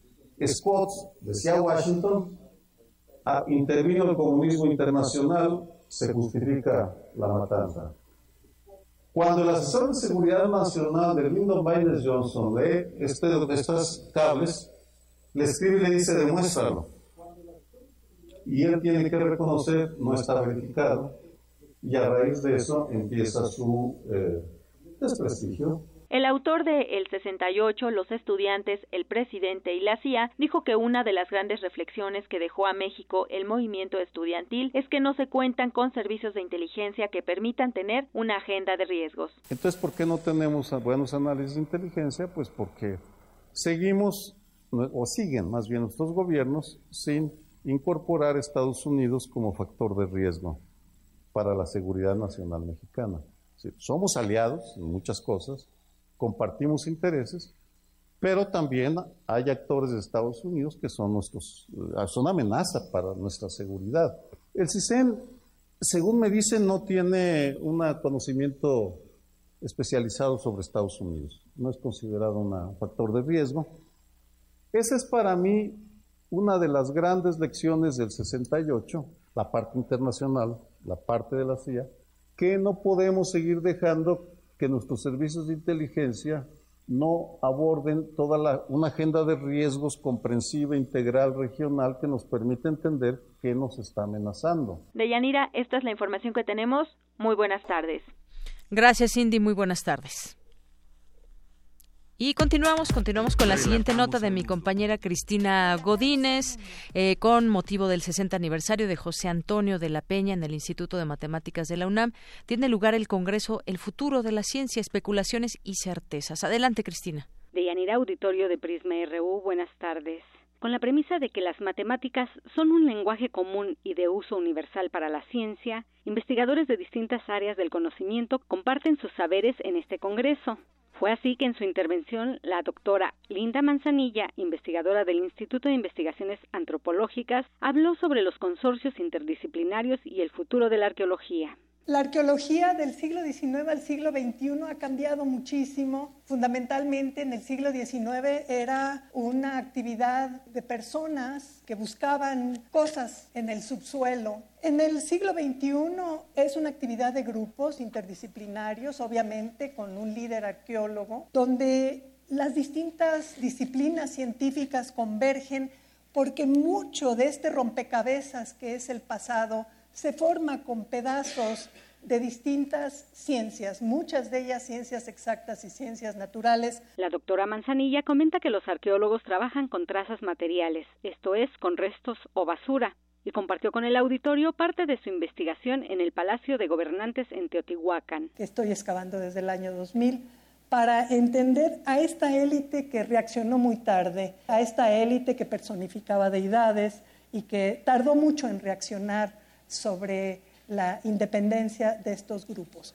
Obviamente después del gran incendio todavía se quedó alguien viviendo en Teotihuacán, pero eran como paracaidistas en predios que ya habían sido abandonados. Casi todos los teotihuacanos se fueron y llegaron los saqueadores del Bajío, los Coyotlatelco, a saquear los espacios de Teotihuacán. El futuro de la ciencia, especulaciones y certezas concluirá el 14 de septiembre. Las conferencias tienen lugar en el Instituto de Matemáticas en Ciudad Universitaria. Deyanira, este es mi reporte. Buenas tardes. Gracias, Cristina. Muy buenas tardes. Tu opinión es muy importante. Escríbenos al correo electrónico prisma.radiounam@gmail.com. Queremos escuchar tu voz. Nuestro teléfono en cabina es 55 36 43 39. Debate RU. Bien, entramos ahora a esta mesa de análisis, de debate sobre, pues le quisimos llamar crisis en los medios. ¿Es una crisis la que están viviendo algunos medios de comunicación? Bueno, pues platiquémoslo con la doctora Alma Rosa Alba de la Selva. Ella es investigadora y catedrática de la Facultad de Ciencias Políticas y Sociales de la UNAM y es especialista en medios de comunicación. Bienvenida, doctora. Buenas tardes. Buenas tardes a ustedes. Y también está eh, vía telefónica la maestra Adriana Solórzano Fuentes. Ella es catedrática de la Facultad de Ciencias Políticas y Sociales de la UNAM y presidenta de la Asociación Mexicana de Defensorías de las Audiencias. ¿Qué tal, maestra? Muy buenas tardes. Buenas tardes, Deyanira. Un gusto saludarte a ti y saludar a la audiencia de Radio UNAM. Gracias. Bueno, pues en los últimos días hemos visto que ha sucedido algo en, en ciertos medios de, comunicación. Despido de periodistas. La primero que nos viene a la mente es preguntarnos eh, por qué, por qué están despidiendo a periodistas en las últimas semanas. Pues eh, lo han reportado redactores, articulistas, columnistas e incluso reporteros en diversos medios de comunicación. Algunos de estos despidos han tenido mayor impacto porque pues se ha dado de forma apenas poco a través de redes sociales de eh, Hugo García Michel que escribía en Milenio y dice que pues de un día para otro le avisaron y que son como 200 personas nada más en el caso del periódico Milenio, el diario Milenio y todo pues también la televisora y todo lo que es eh, este medio de comunicación. Nos preguntamos qué hay, hay desconcierto, hay incertidumbre, está eh, por estamos por cambiar de gobierno, un nuevo presidente estará al frente pues del país y de muchas cosas que tienen tienen que ver también con los medios de comunicación. Hay cambios que ya se anunciaron y que no es que desaparezcan todas las oficinas de comunicación social, pero sí hay alguna expectativa de los próximos cambios que habrá. Así que, pues me gustaría conocer su punto de vista sobre, pues, qué podríamos pensar que está sucediendo en los medios de comunicación. Eh, con, empezamos con la doctora Alma Rosa, Alba de la Selva. Ah, muchas gracias, Deyanira. Bueno, pues yo creo que se han eh, acumulado problemas anteriores, situaciones actuales también para los medios, eh, por ejemplo los impresos que de manera muy llamativa están pasando por una etapa de situación económica difícil, en razón en parte porque no han encontrado un modelo de negocio o ajustes internos que puedan enfrentar una, una migración hacia los espacios digitales si a ello se suma también eh, una situación económica nacional que ha agravado algunos problemas que no habían resuelto, pues entonces esto está ocurriendo y, y sí hay también una situación de incertidumbre, desde luego, entre los profesionales eh, de los medios impresos, ¿no? Entonces creo que son situaciones anteriores, no resueltas, y situaciones actuales que los han enfrentado a un momento difícil de Yanire. Así es, un momento, un momento difícil y que, pues bueno, eh, ante estos cambios seguramente seguirán cambios. No sabemos exactamente hacia dónde, cuál es la idea, eh, quizás ahorrar costos, en fin. Maestra Adriana en una primera reflexión en torno a esto. Bueno, yo creo que esto nos lleva a pensar en la importancia de contar con una prensa eh, viable, saludable, una prensa que de alguna manera no dependa tanto del presupuesto y de la inversión gubernamental en publicidad. El problema creo que nos está demostrando pues estas previsiones este, que, que, que, de repente podríamos incluso relacionar con con cierta preocupación financiera de las empresas, pues es precisamente que no viven de sus lectores, no viven de sus audiencias y no tienen una diversificación real de eh, patrocinios. Dependen demasiado de la publicidad gubernamental y ante los anuncios de que va a haber recortes, cuando menos del 50%, pues proceden estos ajustes. El, el problema es, en efecto, que no han encontrado pues eh, esos modelos de negocios de los que nos habla la doctora Alba de la Selva y que se han acostumbrado a depender en exceso de, de la publicidad gubernamental.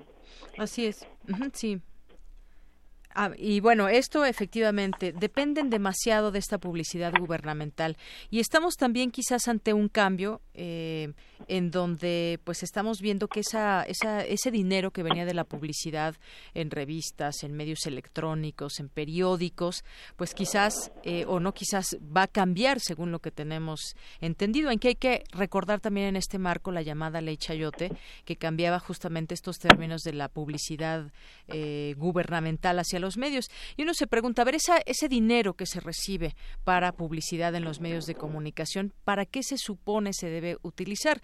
Sí, efectivamente, pues eh, debe haber ganancias en los medios de comunicación eh, son comerciales y de eso viven de la de, de pues de, de, mucho del negocio de quien se anuncia y bueno paga y entra ese dinero a las arcas de estas eh, de estas eh, medios de comunicación. Sin embargo bueno pues no no tengo idea exactamente cuántos eh, cuánto dinero entra cada uno de estos medios pero es mucho dinero.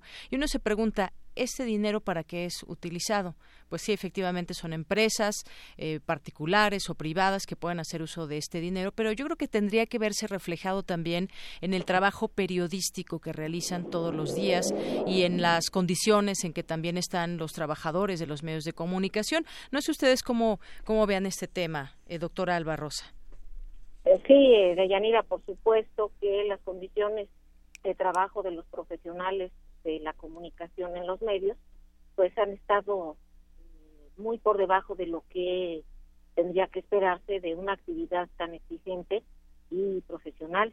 Entonces, eh, considero que el asunto de la publicidad gubernamental tendría que ser regulada de hoy en adelante eh, para evitar que siga habiendo lo que hasta ahora hemos sabido de un reparto más discrecional, más arbitrario de esos recursos públicos entre medios que se busca sean afines a las líneas editoriales gubernamentales, es decir, que los medios sean instrumentos eh, de una versión oficial de la información.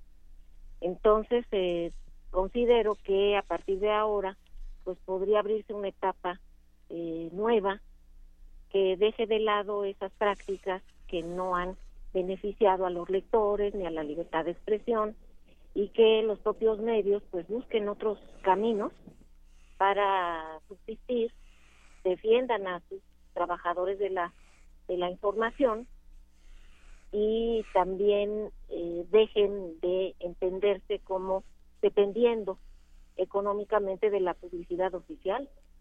Yo creo que eso tendría que tener un cambio y tendría que haber asimismo un cambio en la relación del nuevo gobierno con los medios creo que eso también sería muy importante porque se necesita de medios que trabajen ante todo para sus lectores ah. en favor de la libertad de expresión. Efectivamente, eso es eh, justamente lo que debemos ver también ese tipo de, contenidos y, bueno se debe reflejar también en, en muchos en muchos sentidos. Decía también en las eh, en las condiciones de trabajo de quienes trabajan en algún medio de comunicación.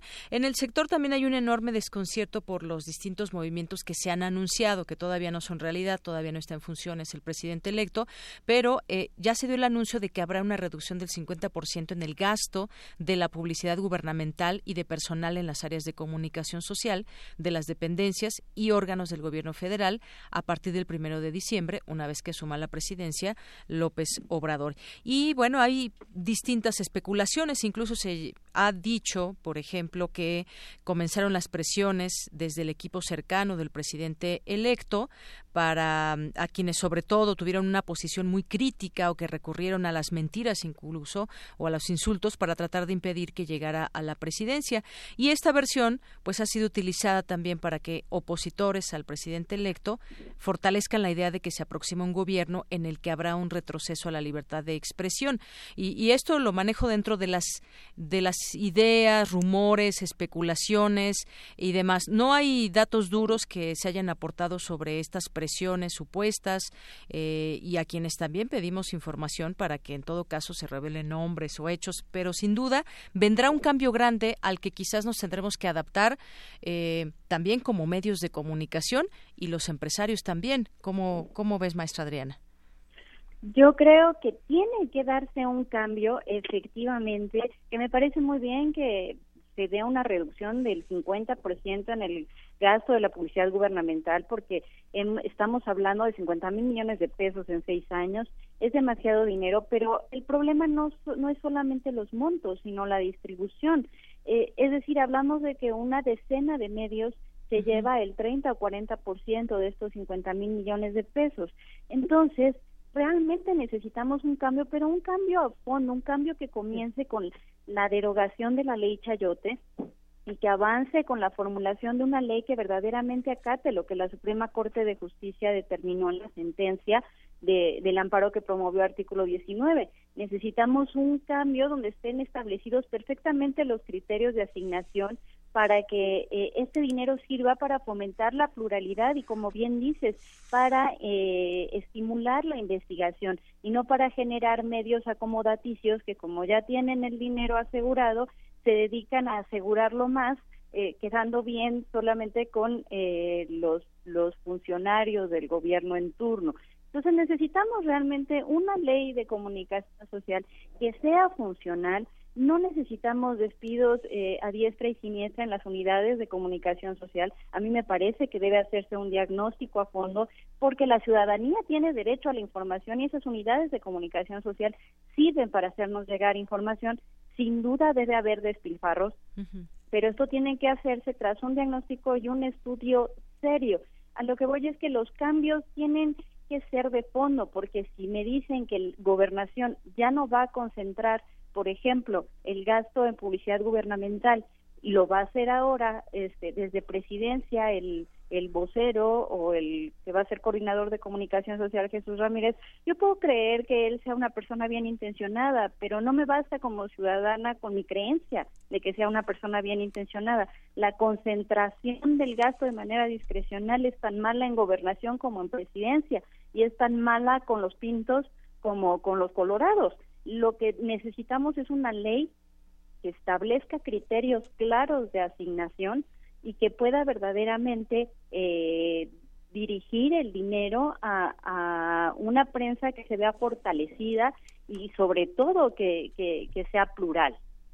Exactamente, sobre todo que sea plural y hay muchas cosas que, que también como consumidores de información quisiéramos que, que se puedan ver esos, esos, esos cambios. Pero bueno, finalmente también... Eh, apuntaba a Gabriel Sosa Plata en uno de sus artículos en Sin embargo MX que eh, pues ahí o se puede se está mostrando en este momento la debilidad de algunos medios de comunicación frente al poder político. Hay también distintas interpretaciones sobre todo esto. Sabemos que hay una importante cantidad de medios que, que viven sobre todo del dinero público eh, y esto pues evidentemente tendría muchas afectaciones. Vamos a ver eh, quizás también en qué papel quedan las propias audiencias. Nosotros estamos enterándonos también como medios de comunicación, pero también como consumidores de todo esto, como ciudadanos, eh, de qué está sucediendo, porque, pues, evidentemente, eh, los medios de comunicación juegan un papel muy importante y lo que queremos desde fuera, cuando los leemos, cuando los vemos, los escuchamos, pues es que nos brinden información eh, lo más verídica posible. Sabemos de que, pues, de pronto pueden tener líneas cada uno de los medios de comunicación, pero que muchas veces, y también se han armado debates, si la línea depende de cuánto dinero entre de esa publicidad oficial, muchas veces, ¿no? Así que, pues también habrá que voltear a ver a las audiencias en este, en este caso, doctora Alma Rosa. Así es, eh, habrá que voltear a ver a las audiencias y eh, tratar de identificar si tienen elementos críticos para identificar si hay una línea oficial en el manejo de información de un determinado medio o si no están muy atentos a ello. Creo que en este tema pues hay mucho camino que recorrer todavía y recuerdo a Carlos Monsiváis cuando hablaba de ese lector entre líneas que estaba surgiendo en México hace ya varios años y que es muy necesario porque se trataba de un lector que identificaba e, esas líneas que venían de instancias gubernamentales y asumía su propia postura. Creo que en el caso de las audiencias y de los usuarios, ya si nos referimos a los medios emergentes, ¿verdad?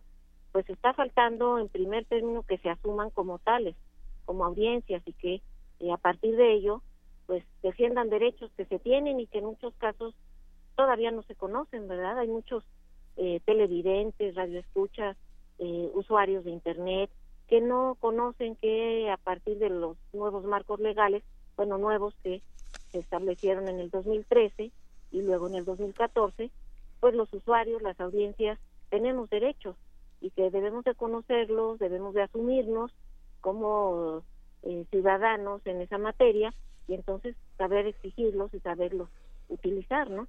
Entonces hay mucho trabajo por hacer en este sentido, pero desde luego que este tema también entra en la problemática que nos has comentado, Deyanira. Así es, eh, doctora. Y maestra Adriana, pues en todo eso también traigo aquí las palabras de, del maestro Sosa Plata. decía que en la construcción de nuestra democracia los empresarios y directivos de los medios de comunicación tienen una función primordial. En Twitter y Facebook cada vez más colegas se manifiestan a, a favor de una transparencia de quienes toman decisiones en los periódicos, portales periodísticos, estaciones de radio, de televisión y expongan las razones de los despidos de, de los colegas. Es decir, yo creo que también hay una una, cuestión de transparencia, saber qué está pasando. Simplemente de un día para otro dejamos de leer tal o cual pluma en un periódico o dejar de escuchar los reportes de algún reportero. En fin, debe haber también esta transparencia o conocer quizás también qué ha pasado en los medios para que lleven a cabo estas, estas decisiones. Pero por supuesto que debe existirla en eso y en, en su operación en general es, es eh, paradójico que los medios de comunicación que se la pasan exigiendo transparencia al gobierno, transparencia a, a, cualquier poder fáctico que pueda funcionar como autoridad o que tenga incidencia en la vida pública, no, no sean empresas transparentes. Eh, claro que se prestan muchas especulaciones y si pensamos mal, incluso podríamos especular cosas como que están generando un ambiente que precisamente nos haga pensar que se viene un gobierno autoritario y que a lo mejor es eh, una forma solo de generar el ambiente, pero vamos a estar especulando cualquier cantidad de cosas, este, tengan eh, fundamento o no, tengan coherencia o no, mientras ellos no transparenten precisamente sus decisiones. Claro que necesitamos transparencia y necesitamos también saber de, eh, quién los financia, cómo se financian. Esa transparencia también es importante porque podemos ser ciudadanos alfabetizados, que nos falta mucho camino por recorrer, como bien dice la doctora, pero en el mejor de los casos, en el ideal de los mundos, si somos ciudadanos alfabetizados, pero no contamos con información para saber quiénes están detrás de los medios, quiénes son sus accionistas, cuál es su financiamiento, también no tenemos la suficiente información para poder dar una lectura más crítica del tipo de perspectiva que nos ofrece cada medio de comunicación. Así que, por supuesto, la transparencia es un pendiente en las empresas de información y, esperemos que dentro de los cambios que se vienen haya algo de esto y si no pues exijámoslo que las cosas pues se tienen que, que ir abriendo en la medida que presionemos como ciudadanos Claro. Y bueno, pues eh, finalmente me gustaría que eh, pudieran terminar con alguna conclusión de esto con las preguntas siguientes. Eh, ¿Cambiará algo desde lo que hemos visto que se planea ya para efectuarlo a partir del el próximo 1 de diciembre de este año? ¿Cambiará algo en estos, en estos términos con lo ya anunciado? ¿Y cuál sería o cuál tendrá que ser el papel de los medios de comunicación? ¿Esto a quién le perjudica, a quién le beneficia? Porque pues estamos hablando de un presupuesto público que se utilizaba eh, para publicidad en los medios de comunicación, pero pensemos también, por ejemplo, en los estados. En los estados también siempre se ha manejado y han surgido una serie de portales y nos vamos a cada uno de los estados de la República, eh, donde pues a quien le piden dinero es al presidente municipal, gobernador, y si no, hablo mal de ti, entonces le sueltan publicidad y entonces ya hablan bien del gobernador o de la autoridad que les pague. Esto, digamos, hay esperanza de que cambie, porque así no, así no es como deben funcionar los medios de comunicación. Doctora Alma Rosa. Sí, bueno, pues has tocado varios puntos de Yanira importantes y uno de ellos sería, pues esto que mencionaba la maestra Solozano muy apropiadamente, de la necesidad de una regulación de la publicidad oficial. Creo que esto tendría que ser una de las primeras acciones del gobierno entrante, dejar muy claros eh, los criterios ahí, cómo este, establecería la asignación de la publicidad con base en función social de los medios, eh, audiencias, tiraje de los diarios. En el caso de la prensa, bueno, pues luego de décadas de funcionar dependiendo de modo muy importante de la publicidad oficial y también de los medios electrónicos, pues yo creo que esto sería un cambio muy sano. Pienso que sí, y que beneficiaría a los lectores, a las audiencias, que yo creo que también tendrían que estar más atentas al análisis de la información que utilizan o que consumen. Entonces creo que puede ser muy sanas las medidas que se tomen siempre y cuando haya transparencia de, los diferentes actores que están involucrados en este proceso que siento que ya considero ya comenzado. Transparencia por parte del gobierno entrante en eh, la comunicación sobre esos criterios, en el ejercicio del gasto publicitario, transparencia también por parte de las empresas, porque las empresas de medios no son como cualquier otra empresa, son diferentes por la función social que tienen. Y bueno, pues yo creo que las oficinas de comunicación social sí van a cambiar y no serán como las hemos conocido hasta ahora, oficinas donde, bueno, hay, hay un intercambio de favores, ¿verdad?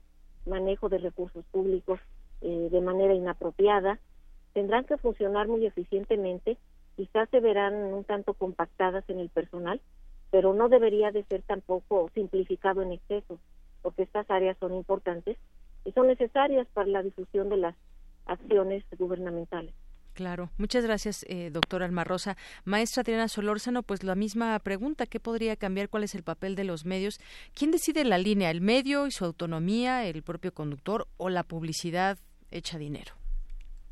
Ah, al final, quien decide la línea, pues siempre va a ser eh, el, el empresario, si estamos hablando de medios, que no tienen autorregulación y que no tienen ética, que no tienen consejos editoriales y que no tienen respeto por su función social.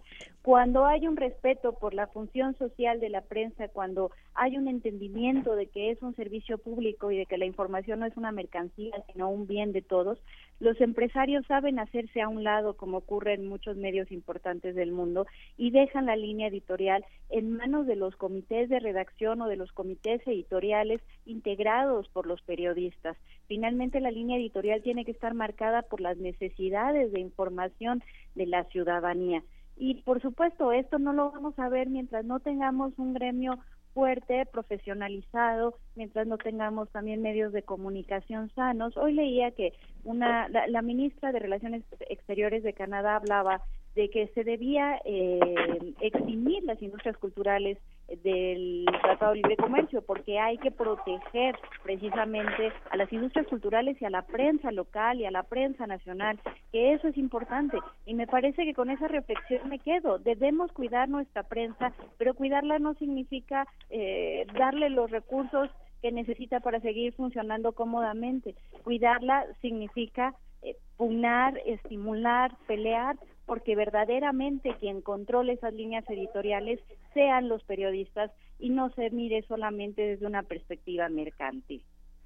Muy bien, bueno, pues eh, muchas gracias a ambas. Eh, es necesario seguir discutiendo estos temas de los cuales, pues bueno, también quisiéramos escuchar en distintos medios de, comunicación, hablar de los propios medios, hablarlo pues de manera muy clara, eh, con análisis y con personas que conocen de los medios de comunicación. Yo les agradezco a ambas hayan aceptado estar en esta mesa de análisis, de debate para platicar de lo que vemos en algunos medios, que es una crisis en medios de comunicación. Muchísimas gracias a las dos.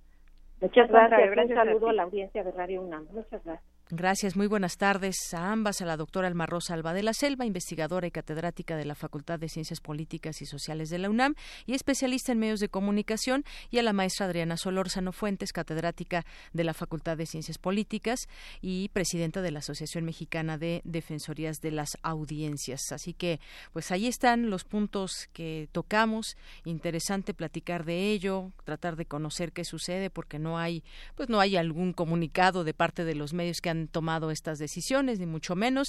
Y yo creo que es importante también para quienes, para los lectores, para los oyentes, para la gente que está al tanto de los medios de comunicación y quienes hacen o son parte de esos medios.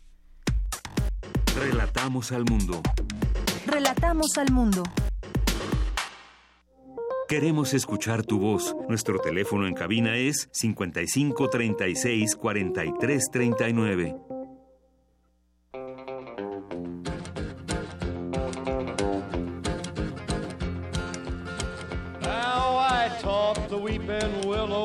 How to cry. And I showed the clouds how to cover up a clear blue sky. And the tears that I cried for that woman are gonna flood you, big river. And I'm gonna sit right here until I die. I met her accidentally in St. Paul.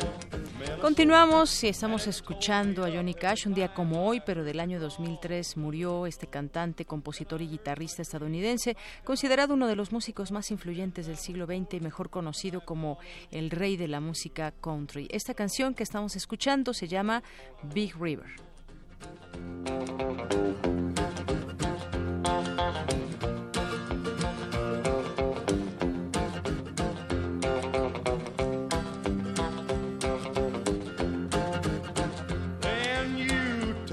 To St. Louis, later on down the river. A freighter said she's been here, but she's gone, boy, she's gone. I found her trail in Memphis, but she just walked up the bluff. She raised a few eyebrows and then she went on down alone. Now won't you bat it down by Baton Rouge, River Queen, roll it on. Take that woman on down to New Orleans, New Orleans. Go on, I've had enough. Dump my blues down in the Gulf. She loves you, Big River, more than me. Porque tu opinión es importante, síguenos en nuestras redes sociales, en Facebook como Prisma RU y en Twitter como arroba PrismaRU. Colaboradores RU. Arte. Arte. Bien, continuamos y es momento de irnos a nuestra sección de arte, hoy que es miércoles con Amanda de la Garza, curadora adjunta del MOAC, porque hoy nos va a platicar sobre el Museo de la Solidaridad Salvador Allende. ¿Qué tal, Amanda? Bienvenida, muy buenas tardes. Hola, Deyanira, buenas tardes. Un gusto estar nuevamente con ustedes y efectivamente eh, como ayer, 11 de septiembre, eh, se conmemora eh, pues el fatal golpe de Estado al, al gobierno de Salvador Allende y el inicio de la dictadura de Augusto Pinochet, quería, digamos, no dejar pasar esta, esta ocasión para hablar de un caso muy particular que conozco muy de cerca porque en colaboración con otro colega, Luis Vargas, hicimos un proyecto de investigación sobre el caso del Museo de la Solidaridad Salvador Allende. Eh, podemos dividirlo en dos momentos. Este Museo de la Solidaridad era un proyecto del gobierno de Salvador Allende que implicaba generar una colección de arte, eh, de arte moderno, eh, dirigida por el crítico de arte, un hombre fundamental en la historia no nada más del de, socialismo en América Latina, sino también en la historia del arte, que es Mario Pedrosa, el brasileño Mario Pedrosa, que en ese momento se encontraba exiliado en Chile de la dictadura brasileña. Y eh, esta colección de arte estaba construida a partir de las donaciones solidarias de artistas de todo el mundo. Eh, artistas eh, comprometidos o simpatizantes de la causa eh, chilena en ese momento, al inicio de los años 70, donaron obra, hicieron diferentes envíos, casi siempre el contacto era a través de las embajadas y conformaron durante esos primeros años una colección muy amplia, incluso, digamos, eh, había obra de artistas norteamericanos, y siempre en los países había agentes, es decir, gente eh, de local que eh, ejercía este papel de intermediación para que los artistas pudiesen donar obra. Por otro lado, pues las embajadas tenían esa función. En México, evidentemente, hubo una donación eh, amplia de artistas, de eh, imágenes o grabados que tenían que ver mucho que ver con el taller de gráfica popular, hasta serigrafías más abstractas, es decir, eh, muchos artistas de diferentes estilos artísticos de y es un museo digamos atípico en ese sentido. Y pues la segunda parte de, de la historia de este museo nosotros en el MOAC investigamos el capítulo mexicano a través pues de los archivos, los testimonios, de qué había sucedido con esta donación, cuál era el, digamos el contexto también de un apoyo popular muy grande por parte de, de, pues de la gente en México a Salvador Allende, pues que como saben, pues vino a, a este discurso a la Universidad de Guadalajara. Y, eh, y por otro lado que eh, también el 11 de septiembre atraviesa la historia del arte. ¿En qué sentido? Eh, las colecciones donadas por diferentes artistas, eh, digamos, estaban en el museo, pero además había una relación muy estrecha entre el gobierno mexicano en esa época y el gobierno de Salvador Allende.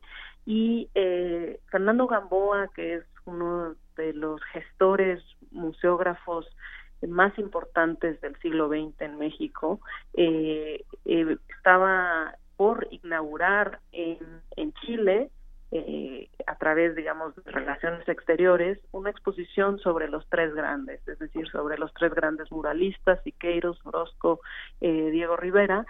Sin embargo, iba a ser inaugurada eh, el día en que ocurrieron los hechos del golpe.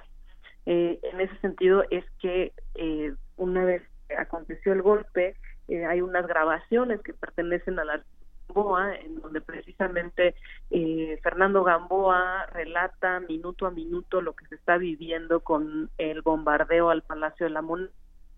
Hay una gesta, digamos, este, eh, pues muy intrincada para poder salvaguardar las obras de, pues de estos tres pintores muralistas y eh, eh, en conjunto con este esfuerzo por salvar las obras el embajador Martínez que pues es eh, pues eh, uno de los embajadores pues emblemáticos del servicio diplomático porque eh, es cuando envía el gobierno mexicano aviones y donde no nada más se van las obras sino se, se muchos exiliados que están asilados en la embajada de México. Y entonces es muy interesante entender cómo la historia del arte se entrecruza con la historia social y política de América Latina. Y en un caso, digamos, como en el Museo de la Solidaridad, y también, digamos, en este episodio, pues que es muy importante. Eh... Bueno, ahorita recuperamos esta comunicación con Amanda de la Garza, que nos estaba hablando justamente de este eh, museo, un museo perdón, atípico, como bien nos está platicando, y lo que revela, lo que hay este museo, donaciones también, y sobre todo, pues, eh, dedicado a este apoyo a Salvador Allende. Ayer recordábamos también aquí en Prisma RU los 45 años al golpe de Estado allá en Chile, y pues recordaba también algunos pasajes interesantes como este de el discurso de Salvador Allende en la Universidad de Guadalajara. Bueno, pues retomamos la comunicación ya para terminar, Amanda. Así es, una disculpa, tuvimos un problema de, con el eh, bueno, existe. Sí. Eh, actualmente y está realizando un proceso de investigación para entender cuál fue la relación con los diferentes países porque este museo después continuó en el exilio hasta eh, el fin de la dictadura. Es decir, un museo itinerante que reunió una colección solidaria también en el periodo de dictadura y que ahora, digamos, ha reconstituido la colección eh, y que, bueno, es un museo muy activo eh, que, que además, eh, pues tiene esta tarea de eh, rescatar esa memoria que fue violentada, perdida durante tantos años por la dictadura en Chile. Muy bien, bueno, pues ahí está. Muchas gracias por esta. Eh, queda muy bien con la efeméride que ayer tuvimos y que platicábamos de ella. Este museo activo, como bien nos dices, rescata esa memoria, porque todavía al día de hoy sabemos que existen, continúan los reclamos desde aquel entonces, desde hace 45 años. Pues muchas gracias, como siempre, Amanda de la Garza. Muchas gracias. Hasta luego. Hasta luego. Muy buenas tardes. Bueno, pues ahí tenemos nuestra eh, sección de arte.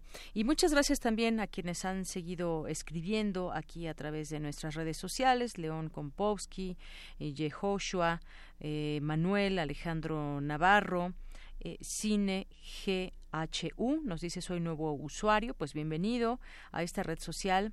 Eh, Cine GHU, a VLK, que también nos escribe por aquí, Emanuel Ramírez, eh, Héctor Zamora, Magdalena González también siempre presente con nosotros, Pau, Dillana Luna, también muchas gracias. Nos compartió también la periodista Telma que hace rato entrevistábamos la página que podemos eh, consultar que de la cual hablamos sobre estos reportajes ligados al eh, pues a los sismos del pasado 19 de septiembre, pero también pues de cómo pues vamos también dando a conocer a través de los medios como mucha gente alertó desde hace tiempo acerca de que algo pasaba en su edificio y pues simplemente se deja al olvido.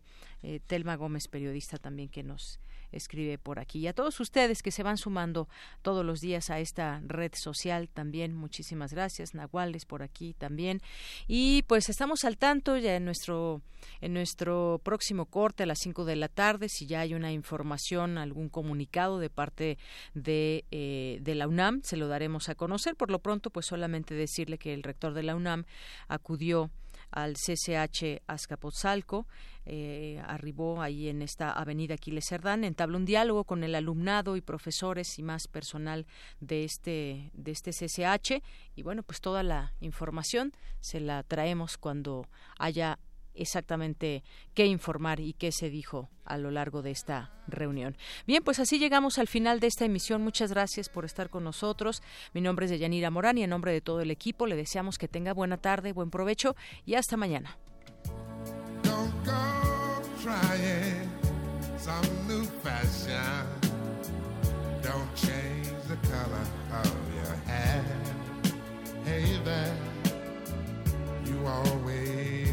My unspoken passion.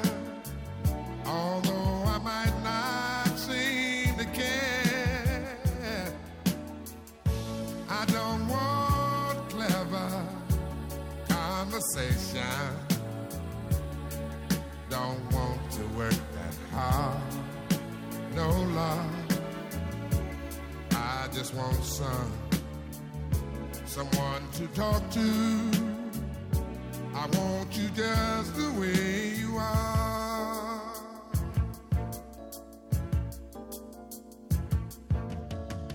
I need to know that you will always be the same old someone that I do.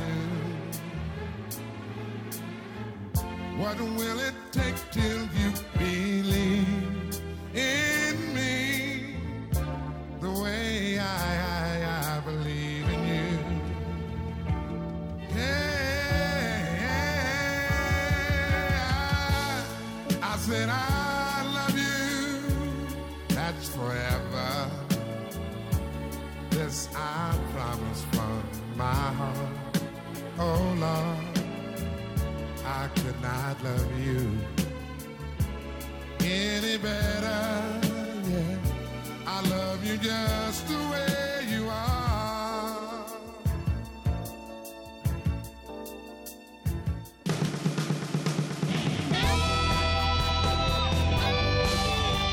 Prisma RU. Relatamos al mundo.